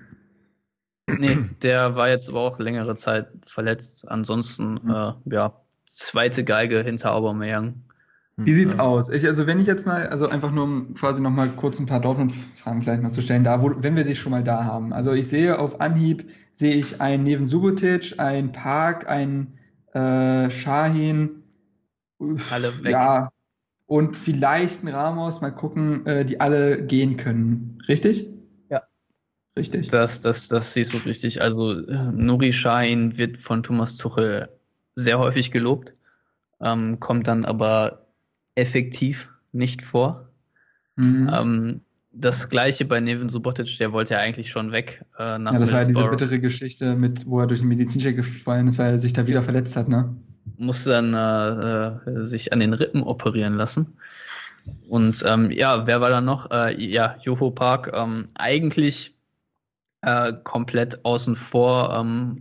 Hat es auch nicht geschafft, die Qualität, die er an Mainz ge gezeigt hat, in, in Dortmund dann auch äh, aufs Parkett zu bringen. Und war Mhm. eigentlich auch mehr so ein Nottransfer, weil Erik Durm sich halt schon in der Vorsaison am Knie verletzt hat und genau die gleiche Prozedur äh, über sich ergehen lassen musste. Deswegen brauchte Dortmund dringend einen Innenverteidiger, aber nachdem Durm dann wieder da war, war Park dann auch komplett außen vor. Und äh, da Schmelzer jetzt verletzt ist und Durm auch, äh, wird er jetzt die eine oder andere Minute spielen und Guerrero auch verletzt ist, sollte ich dazu sagen, ähm, ja, wird man ihn sehen, aber ich glaube, im Großen und Ganzen sind seine Pers Perspektiven nicht mehr so gut und ähm, ja, da wird es noch den einen oder anderen Spieler geben, der äh, Borussia Dortmund in den kommenden äh, Monaten verlassen wird, zwangsläufig. Der Kader ist an manchen Stellen zu groß, obwohl er an anderen Enden dann wieder äh, ja noch etwas Nachbesserung braucht. Das ist aber, glaube ich, auch ganz normal so. Ja, ja, ja. Ja. Vielleicht spielt er dann der Castro als Linksverteidiger. Also theoretisch kann er das ja. Ja, vielleicht, aber er ist ja auch verletzt. ja, gut. Wer Äh, nicht? Oh, Muskelfaserriss, ja gut, der, der fehlt ja jetzt auch noch bestimmt knapp zwei Wochen. Naja, gut. Ja, ansonsten ähm, Haben wir noch was? sind wir soweit durch. Äh, dann würde ich äh, erstmal einen ganz, ganz großen Dank an dich, äh, Stefan, richten. Also, also bevor, bevor, bevor wir die ganze Sache jetzt beenden, also wollt ihr nicht das Spiel gegen Köln besprechen? ähm, ja, Weil es ist ja schon so das Schmankerl des nächsten Spieltages. Wir haben momentan sehr viele Schmankerl. Wir waren gegen Bayern das Topspiel, wir waren gegen Dortmund Ja, das Topspiel. das kann man Mittlerweile so reicht es ja. denn auch, dieser öffentliche Druck hier, immer Topspieler abliefern. Ja, aber was, was will man jetzt groß dazu, groß dazu sagen? Wir haben versucht, ähm, darüber zu reden, wie Stocker ersetzt wird, auf jeden Fall gegen Köln. Ähm, natürlich, das wird äh, ja wird ein, wieder ein Topspiel wie gegen Schalke zum Beispiel. Ja, ich meine jetzt Schalke nicht vom Tabellenplatz her, aber halt von, vom, vom, vom Namen her, wie gegen den BVB auch. Also ich glaube, das wird eine harte Nummer. Ich glaube, Schlimm. das ähm, das Wichtigste ist da einfach den Modest aus dem Spiel zu nehmen, auch äh, weil der John trifft ja- Brooks on fire, your Modest is terrified. Genau, der, der wird ja, der wird ja, äh, also der trifft ja momentan, wie er will. Also, Marc, wie, geht's dir? Ich, äh, mein Ja, Heimspiel. ich habe es ja schon ein bisschen beschrieben, ne, mit dem Abnutzungskampf. Ich glaube, das wird schon ein Spiel, was extrem intensiv wird, weil beide Mannschaften wissen, dass sie gut drauf sind und die einfach ihren äh, Stiefel durchspielen wollen. Köln fühlt sich als Auswärtsmannschaft schon wohl, so ist es nicht. Die sind ja jetzt nicht, nur weil sie erfolgreich sind, zur Ballbesitzmannschaft geworden. Nee, die kommen immer noch über dieses Umschalten, über diese Zweikampfstärke. Ähm, haben auch, glaube ich, sehr, sehr viel- wenig Gegentore kassiert. Ich glaube, so, so wenig wie Bayern kann ich mir jetzt, glaube ich, vorstellen. Vier oder so. Ähm, Also auswärts haben sie zwei kassiert, insgesamt haben sie vier kassiert. ja, siehst du mal, also die wissen schon, das hat schon alles Hand und Fuß, gleichzeitig bei uns aber auch. Und wir sind heim bis jetzt eine sehr, sehr große Macht. Also ich kann mir schon vorstellen, dass es ein gutes Spiel wird, was sehr intensiv wird, was aber vielleicht jetzt nicht die spielerische, äh, ja, weiß ich nicht, äh, eine spielerische Entdeckung wird, weil beide Mannschaften sich auch gerne mal aufs Kämpfen äh, ja, einstellen können, wenn es denn sein muss, die da sehr pragmatisch spielen. Ähm, und einen Sieg sehe ich auf jeden Fall nicht als unmöglich an. Ähm, kann mir aber auch vorstellen, also je nach Spielverlauf kann ich mir vorstellen, dass ich mit einem Punkt zufrieden bin gegen solch starke Kölner. Äh, aber auch da kann man durchaus sagen, Heimspiel, wir sind so gut drauf, wir sind eine Heimmacht. Drei Punkte sind im Bereich des Möglichen. Äh, ja, würde Ja. ich tippen, würde ich 1-0 tippen. Ja, ich ich würde eher, ich würde eher auf den Unentschieden tippen. Ähm, einfach aufgrund dessen, dass das äh, Köln gerade so stark ist und ich finde das ganz spannend, weil jetzt treffen halt so die beiden Mannschaften noch wieder aufeinander, wo man wirklich so die Entwicklung in den letzten Jahren gesehen hat. Beides irgendwie ja von der Zeit aufgestiegene Mannschaften und beide ähm, ja mit einem mit einem Trainerteam, was jetzt ganz gut funktioniert, beziehungsweise auch Trainer und Manager-Team, was gut funktioniert. Und das ist ja eh so meine These, dass wenn es da gut gut harmoniert, dann ist es meistens auch äh, insgesamt einfach gut und dann werden auch gute Leistungen abgeliefert. Und, Grüße an 1860 und HSV. Ähm, zum Beispiel. Äh, Wenn wir jetzt schon Grüße die ganze Zeit rausschicken. Ne? Und ja, also ich, ich, ich freue mich total auf das Spiel. Ich glaube, das wird eine richtig harte Nuss. Ähm, ja, ich, ich, ich rechne eher mit einem Unentschieden, als dass, äh, als dass wir da drei Punkte holen. Aber mal gucken. Ich meine, gegen drei Punkte habe ich am Ende auch nichts. Was Stefan, wie sieht es denn bei dir aus? Aha, ja, äh, klares 0-0 vielleicht. Ich, ich weiß es nicht. Also ich glaube, dass es wirklich darauf ankommt, wie hoch die Konteranfälligkeit von Hertha ist. Und ich finde, dass die gar nicht so hoch ist. Und äh, wenn Dada es einigermaßen hinkriegt, die Konterabsicherung gegen Köln äh, aufs Parkett zu kriegen, dann kann das schon so ein 0-0 werden. Also klar, kann's, also Köln, Köln wird jetzt nicht die Mannschaft sein, die das Spiel dominieren will. Das haben wir, glaube ich, schon festgestellt. Aber ich glaube, Berlin wird einiges von der Murmel sehen und dann gucken wir mal, wie viel sie damit machen können. Also ich bin, ich bin sehr gespannt, weil das Spiel, glaube ich, über beide Mannschaften viel mehr Aussagekraft gibt als jetzt äh, das Spiel gegen Hamburg oder Dortmund jetzt in Berlin. Ja, definitiv. Sicht. Definitiv. Ja. So, ich gucke jetzt das mal bei fußballdaten.de Bilanz gegen Köln. Ich glaube nämlich, in den letzten Spielen hatten wir eine ziemlich gute Statistik. Also das ist Schauen ja eh so ein, eh so ein. Boah, eh, läuft. Wir sind seit 1, 2, 3, 4, 5, 6 Spielen ungeschlagen gegen Köln und haben davon vier gewonnen. Das letzte 0 zu 1 in Köln und davor 2 zu 0 zu Hause gewonnen. Also, das können wir. Ich gebe auf solche Statistiken nichts. Ja, aber es sind immer noch dieselben Trainer, größtenteils ja. die gleichen Mannschaften. Ist ja nicht so, dass ich aus den 70ern eine Statistik rausgeholt habe. Nee, nee, ist schon klar. Aber ich glaube, die kommenden äh, Partien werden da eh recht spannend. Also jetzt Köln als ähm, ja, da oben, die, die da oben mitspielen, dann Hoffenheim, äh, auch kein leichter Gegner, äh, und dann auch Gladbach. Also das wird jetzt, werden jetzt drei richtig, richtig interessante Partien, wenn es überhaupt sehr, sehr un uninteressante. Partien gibt. Ähm, aber ja, das, äh, da freue ich mich drauf. Mhm. Gegen was spielen wir danach? Gegen, danach haben Gegen wir irgendwas was? Ruhiges mal. Gegen Wien.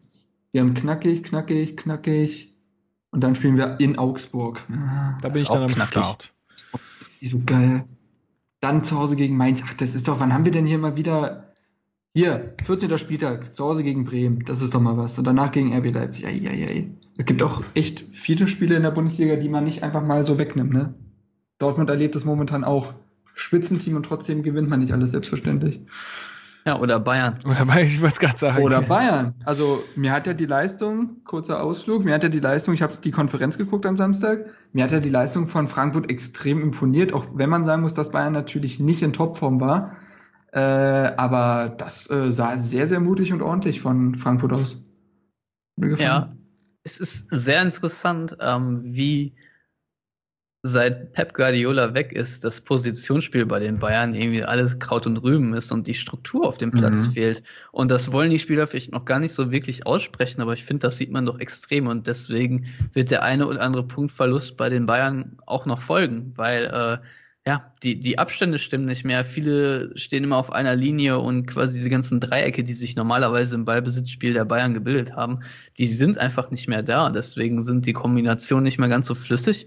Und ich finde das, ich finde das sehr interessant. Also deswegen ist es aus Dortmunder Sicht noch umso, umso blöder gewesen, dass man gegen Hertha nur 1-1 gespielt hat, in Anführungszeichen, äh, da man vielleicht in der Saison vielleicht die Chance hätte, da oben angreifen zu können, aber man hat leider selber zu viele Probleme, um, um das dann wirklich in die Tat umzusetzen. Aber naja, vielleicht äh, wird der Lieblingsverein von allen Leuten äh, RB Leipzig da oben dann das ausnutzen und Meister werden.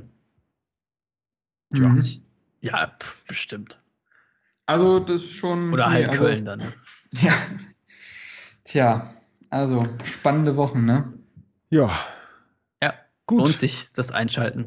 Ja, auf ja, jeden Fall. Bundesliga, ganz ehrlich, Bundesliga ist gerade wieder, ich finde es momentan wieder richtig gut. Also gefällt mir sehr gut, sehr, sehr viele Geschichten, ob positiv wie negativ, ne? Also Schalke war jetzt auch lange Zeit ein Ding. Ist auch eine schöne Ah. Geschichte. Ja. Ist auch eine schöne Geschichte. ja, und äh, ja, wären nicht nur diese, also ich bin ja zum Beispiel, also so Länderspielpausen verteidige ich ja meistens noch, weil ich sage, ja gut, irgendwann müssen die Qualifikationen halt gespielt werden.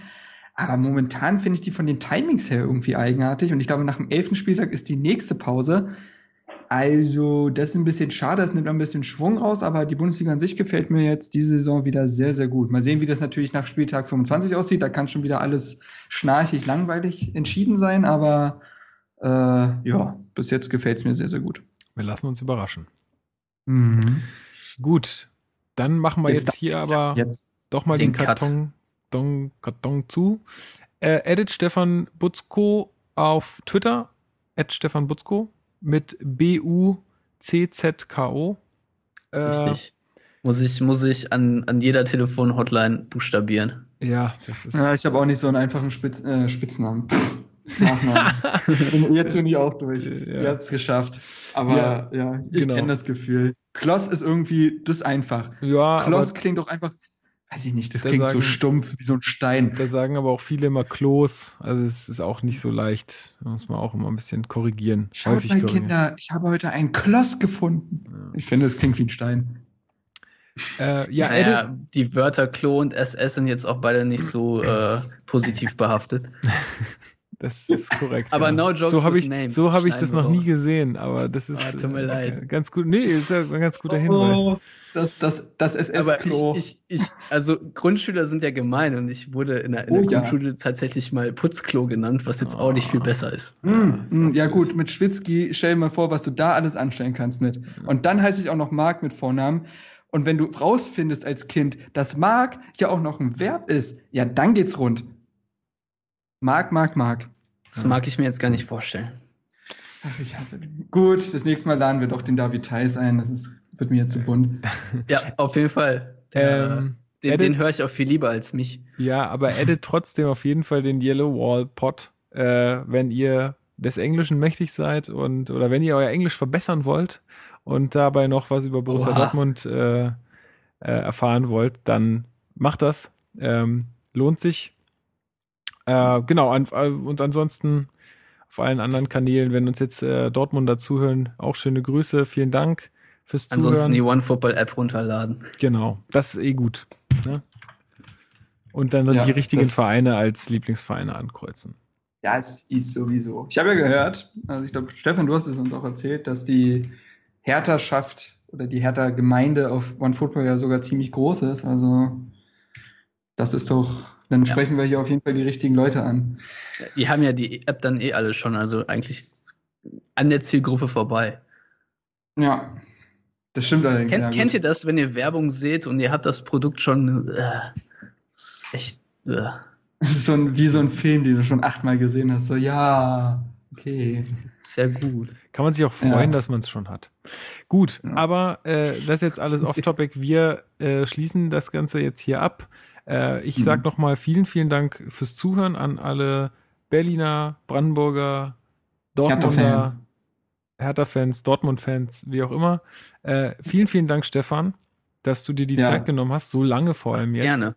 Das hat auch Ähm, mega viel Spaß gemacht, ganz ehrlich. ja. Also, das, das war eine richtig Fall. gute Folge, glaube ich. Also, ich werde mir die natürlich, nicht weil ich narzisstisch veranlagt bin, sondern Qualitätskontrolle, werde mir die natürlich nochmal zu Gemüte führen. Ich glaube, das Ding ist richtig, richtig gut geworden. Ja, ist immer besser, wenn man jemanden vom gegnerischen Verein auch dabei hat, der dann auch mal, wie, wie du, auch viel, äh, dann einfach mal seine Sicht der Dinge ähm, abgeben kann, weil man ist ja sicher dann doch immer innerhalb des Vereins äh, immer sehr, sehr einig, was bestimmte ähm, Ja, aber wir hatten jetzt sehr, sehr viele Berührungspunkte, wie ich fand. Also wir haben uns an vielen Themen eigentlich nicht so äh, Gerieben. Das gerieben, stimmt. ja. Trotzdem ist es interessant. Da, und selbst wenn Ja. es nur dieselbe Meinung mit, ist, ist mit, ja auch mit, gut. mit vielen Berührungspunkten trotzdem nicht gerieben. Das, das, Ja. das ist der Takeaway Das ist mein, von das ist mein Sexleben, also.